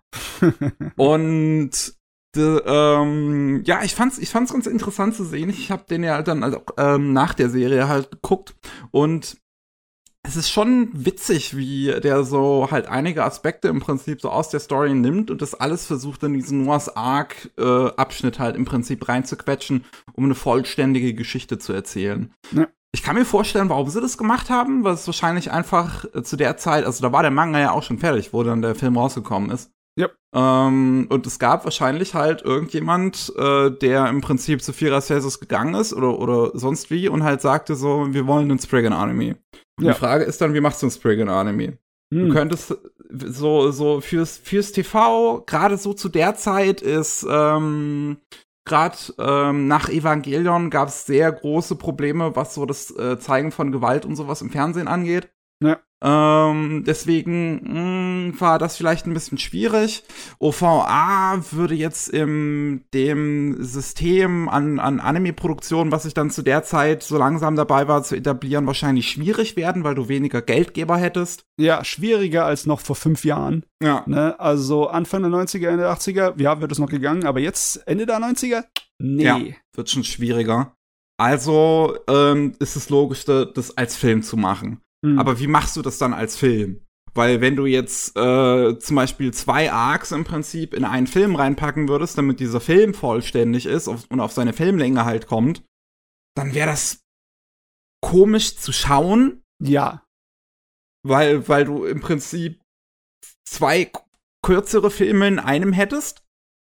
Ähm, also haben sie sich halt irgendwie überlegt, einen Arc zu nehmen, dann wahrscheinlich einen der beliebtesten mit Noahs Arc. Ja und äh, den halt ein bisschen fett ranzuschreiben. Ja. Und das haben sie eigentlich ganz gut gemacht. Ich finde ja. es interessant, dass sie dann zum Beispiel den Fatman so ähm, im Prinzip die Rolle aufgeschrieben haben von, von Hughes Lehrer, Ausbilder, den man dann in der neuen Serie in Folge 6 sieht. Ja, plus noch, andere, noch ein anderer Charakter, der später kommt, weil Hughes Vergangenheit als Killersöldner ist ja noch nicht äh, verfilmt worden im äh, ja. der Anime-Serie, ne? Ja, da, da haben sie ein großes Mischmasch im Endeffekt gemacht, ja. Ja. Und das ist, es ist, es, es funktioniert auch so. Ja. Also es ist, okay. es, ich, es wäre mir jetzt nicht negativ oder so irgendwie aufgefallen. Ich fand es eine komische Entscheidung ein bisschen, dass das Yu ein bisschen weniger so macho-mäßig geschrieben ist wie im neuen und ja, ja. mehr und, und so zurückhaltender, so, so, also in so Richtung. Jetzt wirklich nur grob in so Richtung von sowas wie ein Shinji halt. Ja. Ähm, hm. da, ja, der, der, Originalcharakter ist eher so ein Rowdy mit äh, goldenem Herzen, ne? Wer ja. kennt's, ne? Ja, das, das finde ich dann auch ähm, also das finde ich charmanter, so wie, wie äh, sich Yu verhält in der neuen Serie, als jetzt hier in dem Film. Dafür, wie gesagt, der Film sieht einfach arschkackengeil aus. und der Soundtrack ist auch echt cool. Ja. Der ist halt ganz anders als die neue Serie. Ähm, weil der ist so sehr spirituell geprägt. Und äh, klingt dadurch mega interessant irgendwie. Und eine Änderung, die mir auch sehr gefällt, ist, dass der McDougal tatsächlich von einem Kind gesprochen wird in dem Film. Ja. Weil, weil so in der, in der Serie wirkt das so ein bisschen einfach wie ein, wie ein alter Mann, der versucht auszusehen wie ein Kind. Ja, ja. Aber in dem Film wirkt das dadurch halt richtig creepy überhaupt, dass der wie ein Kind rüberkommt. Total. Da, dann wirkt es wirklich so wie ein Akira, ne? Da, ja. da kriegst du dasselbe äh, Gefühl dabei, dass es äh, irgendwas falsch ist bei der ganzen Angelegenheit. Ey. Ja. Also, der ist, der, der, der ist auch echt eine Empfehlung wert, finde ich. Ähm, um, um das halt einfach mal wirklich erlebt zu haben, was man da auf dem äh, Monitor zu, zu präsentiert bekommt. Also so viel hätte ich jetzt auch im Prinzip aber gar nicht dazu zu sagen. Es gibt so, so, so, was ich auch interessant fand, ist, wie Noahs Arche halt dargestellt wird. Also, mhm. Also, dass du auch dieses Time-Stop-Material, dass das so ein bisschen visueller auch dargestellt wird, als jetzt in der neuen Serie. Wo mir das im Prinzip eigentlich nicht bewusst war, bis das halt irgendwer am Ende nochmal gesagt hat. ähm, aber hier geht ja Yu im Prinzip durch diese Arche durch und du siehst irgendwie, dass da drin so Raum und Zeit äh, bisschen sich anders verhalten. ja. Die also, Arche ist auch eines der größten und gefährlichsten Artefakte. Also es ist schon gut gewählt. Das ist eine Maschine, die nicht nur das Wetter beherrschen kann, ist auch eine eigene Terraformer-Maschine, ne? Ja. Die dazu in der Lage ist, genetisches Material zu speichern und wieder auszusetzen und natürlich auch die ganze Erde platt zu machen und neu äh, aufzubauen nach eigenem Gedünken, ne? Mhm. Also so Das ist interessant, dass du halt im Prinzip so Bösewichte da drin hast, die so Ökoterroristen sind. Im Endeffekt, ja, ja, ja. Yes! Also für, für eine platte Action-Serie macht das einiges her, ne? Absolut. Absolut. Ah. Also, äh, ich werde den Lukas auf den Podcast dann jetzt verweisen können. Ja. Weil das, das ist, er hat letztes Mal schon, als er hat jetzt den äh, Film aufgeholt gehabt, da habe ich auch gesagt, okay, den werde ich auch irgendwann aufholen, gerade weil Ende der Cell-Ära muss man sich nochmal gönnen, was da nochmal Schönes rausgehauen wurde. Ja. Aber äh, ich muss auch echt sagen, weil er wollte jetzt dann für den nächsten Podcast das, wie wäre es denn, wenn wir hier Spriggan dann jetzt die Serie gucken und so weiter. Hab kurz Trailer, bisschen so Sachen reingeguckt. Und zumindest ästhetikmäßig, ich habe zu dem Zeitpunkt mir so ein bisschen gedacht, so, sieht so ein bisschen Sci-Fi-Rambo-mäßig Ästhetik aus. Mhm, ist so. Söldner bin ich ja eh nicht so der Fan immer von. War ich dann nicht, habe ich da nicht so Lust gehabt. Muss mal gucken. Also ja. dieser Film werde ich auf jeden Fall mal angucken, aber Serie weiß ich immer noch nicht. Es ist, es ist mehr Indiana Jones äh, mit ein bisschen Militär-Science-Fiction drin. Ja es ist weniger, also Söldner-Angelegenheit ist es okay. weniger, ne? Also Indiana Jones liebe ich ja, also zumindest der erste ist auch mein absoluter Lieblingsfilm, aber okay. Muss ich da mal gucken. Jetzt bin ich ja. im Zwiespalt. ich meine, bei äh, dem, das, was man merkt, designtechnisch ist, der, der Kinofilm hat versucht, so ein Charakterdesign zu benutzen, das ein wenig realistischer wirkt. Ja. Weil das ja auch, da war einiges Einflüssen in den 90ern durch äh, Pet Labor und durch ähm, Ghost in Shell und dergleichen. Äh, das ist entfernt sich ziemlich weit von dem Design, wie es im Original Manga ist. Da ist die äh, Serie schon weitaus näher. Sogar, Okay. die Serie bemüht sich sogar, die Charaktere manchmal ein bisschen hässlich aussehen zu lassen, wie im Manga, weil der Manga-Zeichner ist nicht der allerbeste gewesen, was Charakterezeichnen angeht, meiner Meinung nach. das ist irgendwie sehr charmant. Ja. Das ist aber zumindest auch positiv für mich, weil ich hätte jetzt auch gesagt, weil es so bei mir, ich mag auf jeden Fall Fantasy mehr, das kann ich sagen. Science Fiction ist eher so mäßig, speziell wenn es um Weltraum geht, aber ich hätte als Positivbeispiel gesagt, natürlich in den 80ern und so weiter, also Pet Labor, so, das Sci-Fi-Zeug ist eher so meins. Hm. Ähm, ja. Ja, ah, nee, das ist leider hier nicht. Ist kein Realismus. Es geht um. Hochgeschwindigkeitsschiffe, die Lasertürme drauf haben. Und Ja. oder um Also ich mag ja auch Super Star Wars, aber nicht, wenn es halt in den Weltraum geht, auch so ein bisschen eher so. Das ist natürlich auch so das Ding. Das ist halt so, ja, ich weiß nicht. Ja, mal gucken. Ich sehe es mal. Vielleicht, wenn ich irgendwann mal irgendwo rumliege und so, oh, Netflix, was kann ich denn gucken? Ach, okay, ja, schau ich dir mal an. Ja, ich meine, da, da ist auch Gott sei Dank die- Regel wieder, wenn dir die erste Folge gefällt, dann gefallen dir die restlichen Ja. auch. Ja. Aber ich finde zumindest, was ja. ihr gesagt habt, dass hier äh, so 50 Minuten Episoden sind, fand ich auch schon zum Beispiel bei hier ähm, äh, äh, Psychopath Season 3 super. Wo es ganz weird, wenn man so ein Anime guckt, hä, der geht jetzt pro Folge 50 Minuten oder so oder doppelt so lange. Das ist Aber irgendwie ja. wirkt es ganz komisch oder ganz anders dann, wie, wie halt man, wie viel man Zeit dann hat für etwas in dieser Episode. Ja. Das ist immer Ich habe jetzt so angefangen, so. hier die, die Rakugo-Serie zu gucken. Und es ist ja auch mega weird, dass die erste Folge einfach Kinolänge ist. Oh, das weiß ich noch, al- als ich damals Unlimited Blade Works geguckt habe. Es gibt eine Episode 0, die 50 Minuten geht. Episode 1 geht 50 Minuten. Natürlich dachte ich, dass die ganze Serie 50 Minuten geht. Also jede Episode. Wie enttäuscht ich auch war. Was? 25, Epi- äh, 25 Minuten? Was ist das denn? ist ja alt, ist ja billig. Ah, jo.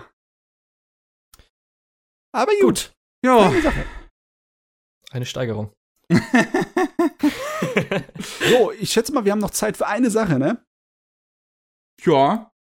Und Eine Sache hätte ich auch noch, über die ich auf jeden Fall reden möchte. Ich meine, es muss eigentlich, ne? Es ist Pflichtprogramm, dass wir über Kaguya-sama reden. Ne? Ah, so schön. Ich glaube, da reden wir alle drei gerne drüber, ne? Ja. So. Ah, die dritte Staffel Kaguya Summer Love is War, nachdem die zweite Staffel jetzt schon wieder zwei Jahre her ist, ähm, haben wir jetzt die Ultra Romantic äh, vor uns. Und es geht auf einen, ähm, im Prinzip auf den Turning-Punkt im Manga zu, was echt cool ist. Also die dritte Staffel ist Peak äh, Kaguya Sama Love is War im Prinzip.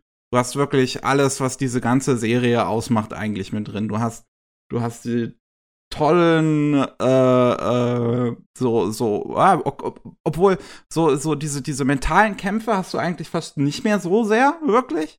Aber du hast immer noch äh, eine Menge Comedy, aber auch genauso viel wirklich berührende, tolle, herzerfüllte Momente. Ja, d- im Endeffekt, die Serie hat gerade in der dritten Staffel das wieder aufgegriffen, mit dem sie halt an, äh, am Anfang so stark angefangen hat, ne? Weil der Anfang von Kaguya-sama war so heftig gut, ne? Das hat sich so reingezogen in diese ganze Welt und zu den Charakteren. Das ist, ähm, das ist eine Meisterklasse. Und in der zweiten Staffel wurde es dann größtenteils sehr episodenhaft, ne? Hm. bis auf ein paar äh, längere Abschnitte, wo es dann halt um ein bisschen mehr äh, an die Nieren ging, emotional auch äh, ein bisschen anstrengender wurde. Aber größtenteils war es episodenhaft. Und die dritte Staffel fängt auch so an mit ein bisschen episodenhafteren, wie in der ersten, wie in der zweiten. Aber dann wechselt es relativ schnell. Und ja, relativ schnell würde ich jetzt nicht sagen. Es ist doch die Hälfte der Serie, die noch das Episodische ist und dann die zweite Hälfte, die dieser ähm, die, die, die Schulfestival-Arc ist. Ah, ich, ich habe aber das Gefühl, dass sich schon Bewegung früher rein gibt in das. Also da fang, also irgendwie, vielleicht liegt es auch an den Episoden, ne, auch wenn sie episodenhaft sind. Sie greifen wieder so das, das, das Hauptthema ein, weil in der zweiten Ja. Staffel wird ab und zu mal vergessen, dass äh, ja äh, Kaguya-sama und äh, äh, und äh, Shirogane eigentlich ineinander verknallt sind, ne? Würde ich nicht unbedingt sagen. Ja, weil okay. Es Vielleicht ist schon, also, also gerade wie Kaguya dargestellt wird, ähm, fand ich in der zweiten Staffel eigentlich schon damals sehr schön, wie hart sie halt in, in, in Shirogane verschossen ist und du halt wirklich merkst, dass sie kurz davor ist, einfach zu platzen vor Horniness. Ja, ich meine, Staffel 2 hat uns die Charaktere gezeigt an ihrer in ihrer dämlichsten Seite, ne? ich meine, ganz ehrlich, die, in der zweiten Staffel waren es alles Vollidioten. Das war herrlich spannende und sehr charmante Vollidioten, aber Gott, waren die blöd.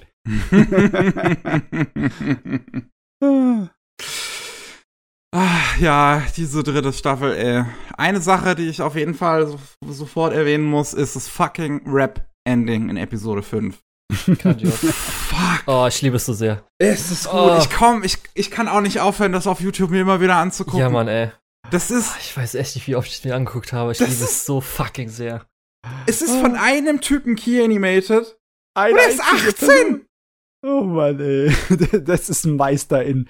Der ist jetzt schon vollkommen etabliert. Das, ja, Workreek hat angefangen, ich glaube, mit 16, also bei Jujutsu Kaisen, nee, bei, bei Sword Art Online Alicization letzte Staffel. Und hat auch dann bei Jujutsu Kaisen ähm, ganz ja, coole bei Szenen gemacht. Kings jetzt auch zum Beispiel. Wow. Im zweiten. Ja, ja. Also, und, und jetzt haut der einfach raus hier dieses Ending heilige Scheiße. Und er hat wirklich, er hat das Character Design gemacht für das Strap-Ending. Halt, ist komplett alleine key animated und äh, Animation-Regie halt übernommen. Und ich bin echt gespannt, was aus diesem Jungen noch rauskommt. Der in, seinem, in seiner Twitter-Bio steht auch, dass er mal äh, Regisseur werden möchte. Und ich möchte auch, dass er Regisseur wird. Weil ich möchte das sehen, was dabei rauskommt. Das ist auf jeden oh, Fall ja. sehr gut für meine Jahresendliste, weil da habe ich immer den Punkt Tanzen. Irgendwelche Tanzanimationen, irgendwas, was irgendwie Tanzfolgen, keine Ahnung was gab. Das kommt natürlich, ich dachte, oh, ja, ich kann noch mal am Ende des Jahres darüber reden. Ja, aber die, die, dass du die Rap-Folge erwähnst, ist sehr gut, weil die zeigt, wie die dritte Staffel nochmal die Höhepunkte von äh, Kaguya abarbeitet, ne? Wie das, ja, Shirogane muss mal wieder beweisen, wie schlecht er in vielen Dingen ist, ne? Und er muss lernen und wer muss darunter leiden? Logischerweise unsere Chika, ne? Ja. Chika, Chika Sensei muss leiden und es ist, so herrlich, witzig. die Rap-Folge. Die ist so geil. und das Rap ist auch richtig gut gemacht, ne? Ja. Muss ich sagen. Wirklich. Ich fand äh, es gut gemacht. Ich, deswegen dieses, dieses Ending, ich nicht nur schaue ich das gerne, weil das halt so fucking gut aussieht, sondern ich höre das auch ganz gerne. Es ist einfach ein gut, ja. gut gemachter Rap so. Und ähm, es ist wirklich ein Ohrwurm. Es ist toll. Es ist, also, was ich auch noch sagen wollte, dieser Junge, ne? Wie gesagt, 18 Jahre aktuell. Ist im Dezember hat er, glaube ich, Geburtstag. Und ähm, äh, der, der, der hat es auch komplett ohne Vorlagen äh, zum, zum größten Teil animiert. Also keine CGI-Modelle, äh, kein Rotoscoping in diesem Ende. Der einfach von Hand gezeichnet, grundauf. Das ist ja. abartig. Konstruiert. ich meine, ich, äh, ich beherrsche auch die Grundlagen dazu. Äh, die Vorstellung, dass das jemand in einer Geschwindigkeit machen könnte, um dann Animationen dafür herzustellen, und zwar ein ganzes verdammtes Ending, die, die entzieht sich meinen, äh, meiner Fantasie. Das, das kriege ich nicht hin. Aber ja, der, der ist auf jeden Fall drauf. Und sowieso die ganze Bagage, die diese Serie produziert hat, hat's drauf. Ich meine, wenn du allein schon für die dritte Staffel so einen 10-Minuten-Trailer machst, also im Endeffekt eine halbe Episode, oh, die nur ja. als Vorschau gilt, um die Leute sozusagen vorzubereiten ja. auf das Spektakel. Es ist wirklich krass. Wir hatten gedacht, als wir das veröffentlicht haben, dass es eigentlich ein Teil der Serie ist, aber nee. es ist eigenständiges Material. Ja. also wirklich.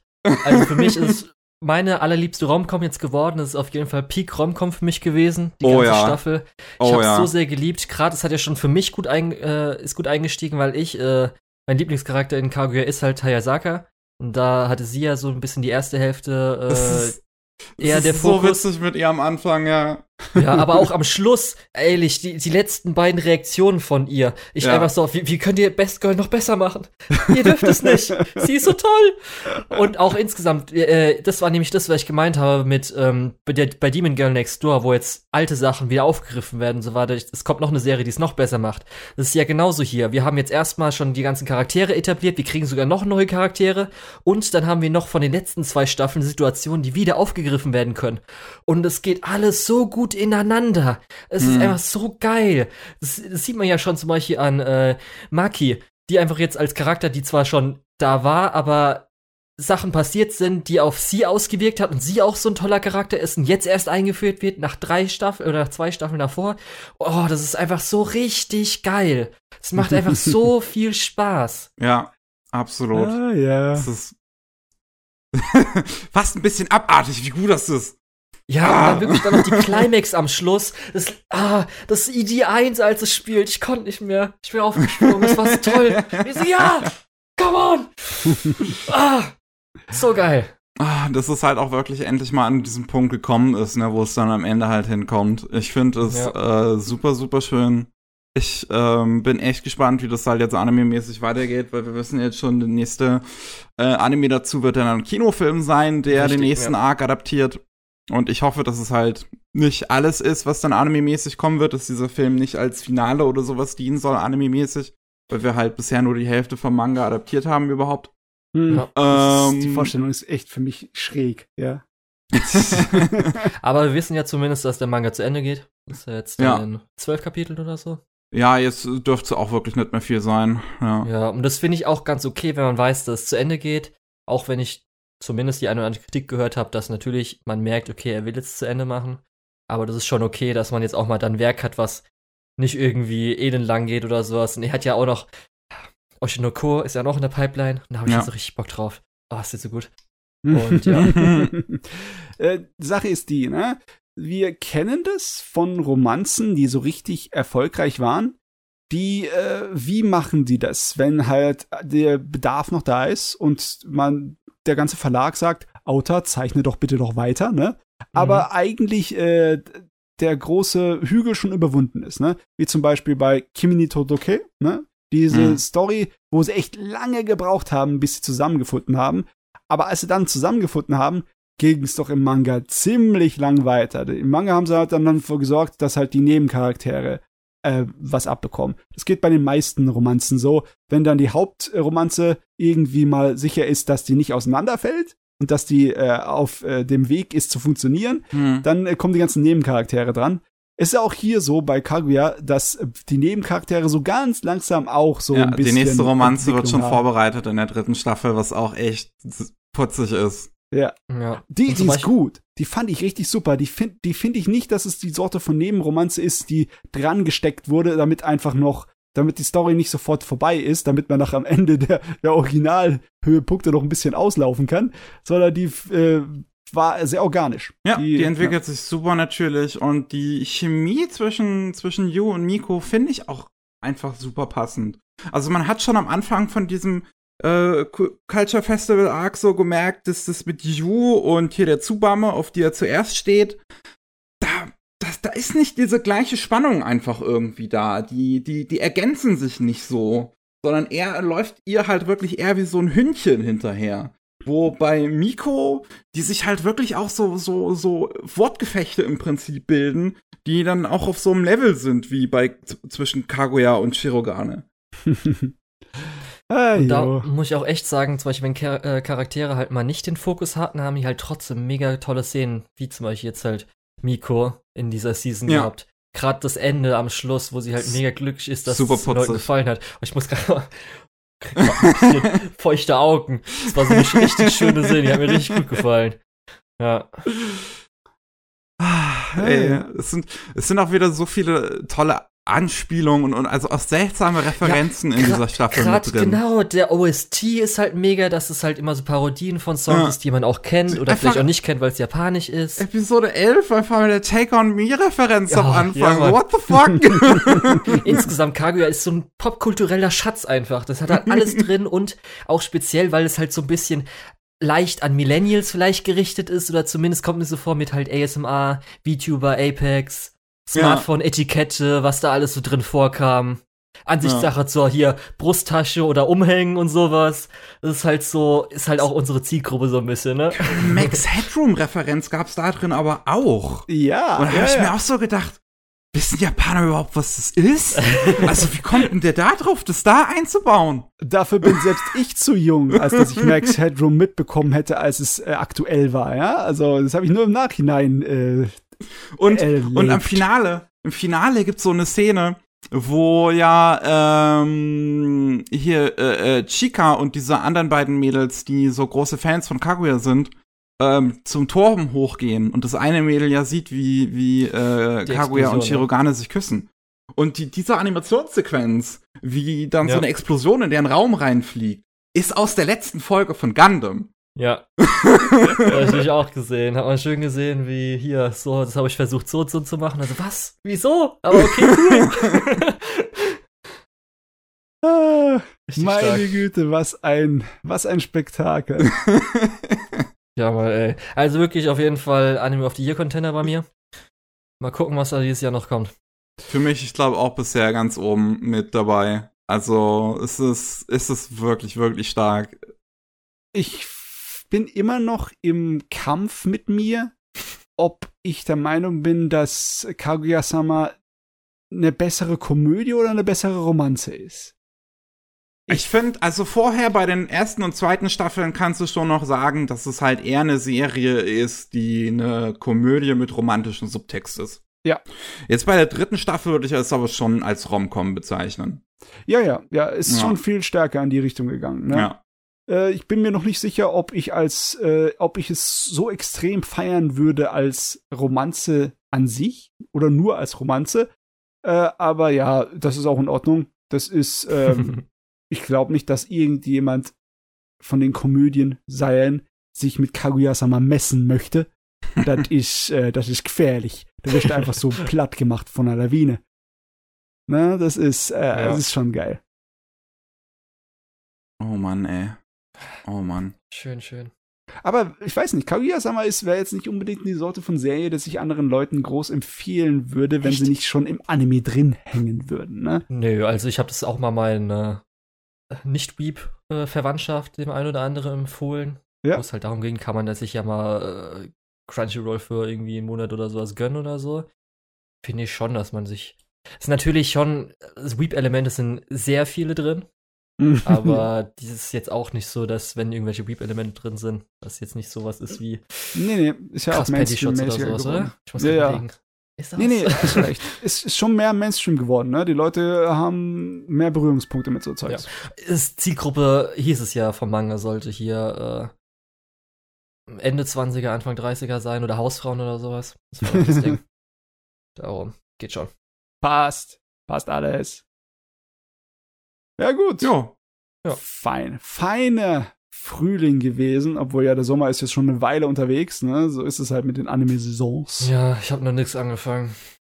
Ich habe im Sommer schon mal angefangen, aber ähm, ich weiß nicht, das hebe ich mir, glaube ich, lieber auf. Ich meine, ich hätte jetzt äh, was gesagt, wenn ich irgendwas angefangen hätte, wo es sich sofort fallen gelassen hätte, also weil es so schrecklich war. Das hätte ich dann gesagt, ne, weil einfach nur aus Fairheit, ne, um die Leute zu warnen. Aber ja, ist bisher nicht passiert. okay. Jo. Dann haben wir es, glaube ich, für heute. Ja, reicht erstmal. Huiuiui. Ähm, vielen Dank an euch da draußen fürs äh, Zuhören. Vielen Dank, Julian, dass du heute dabei warst. Vielen Dank, dass ich hier sein durfte. War auf jeden Fall ganz schön. Immer ja. wieder gerne.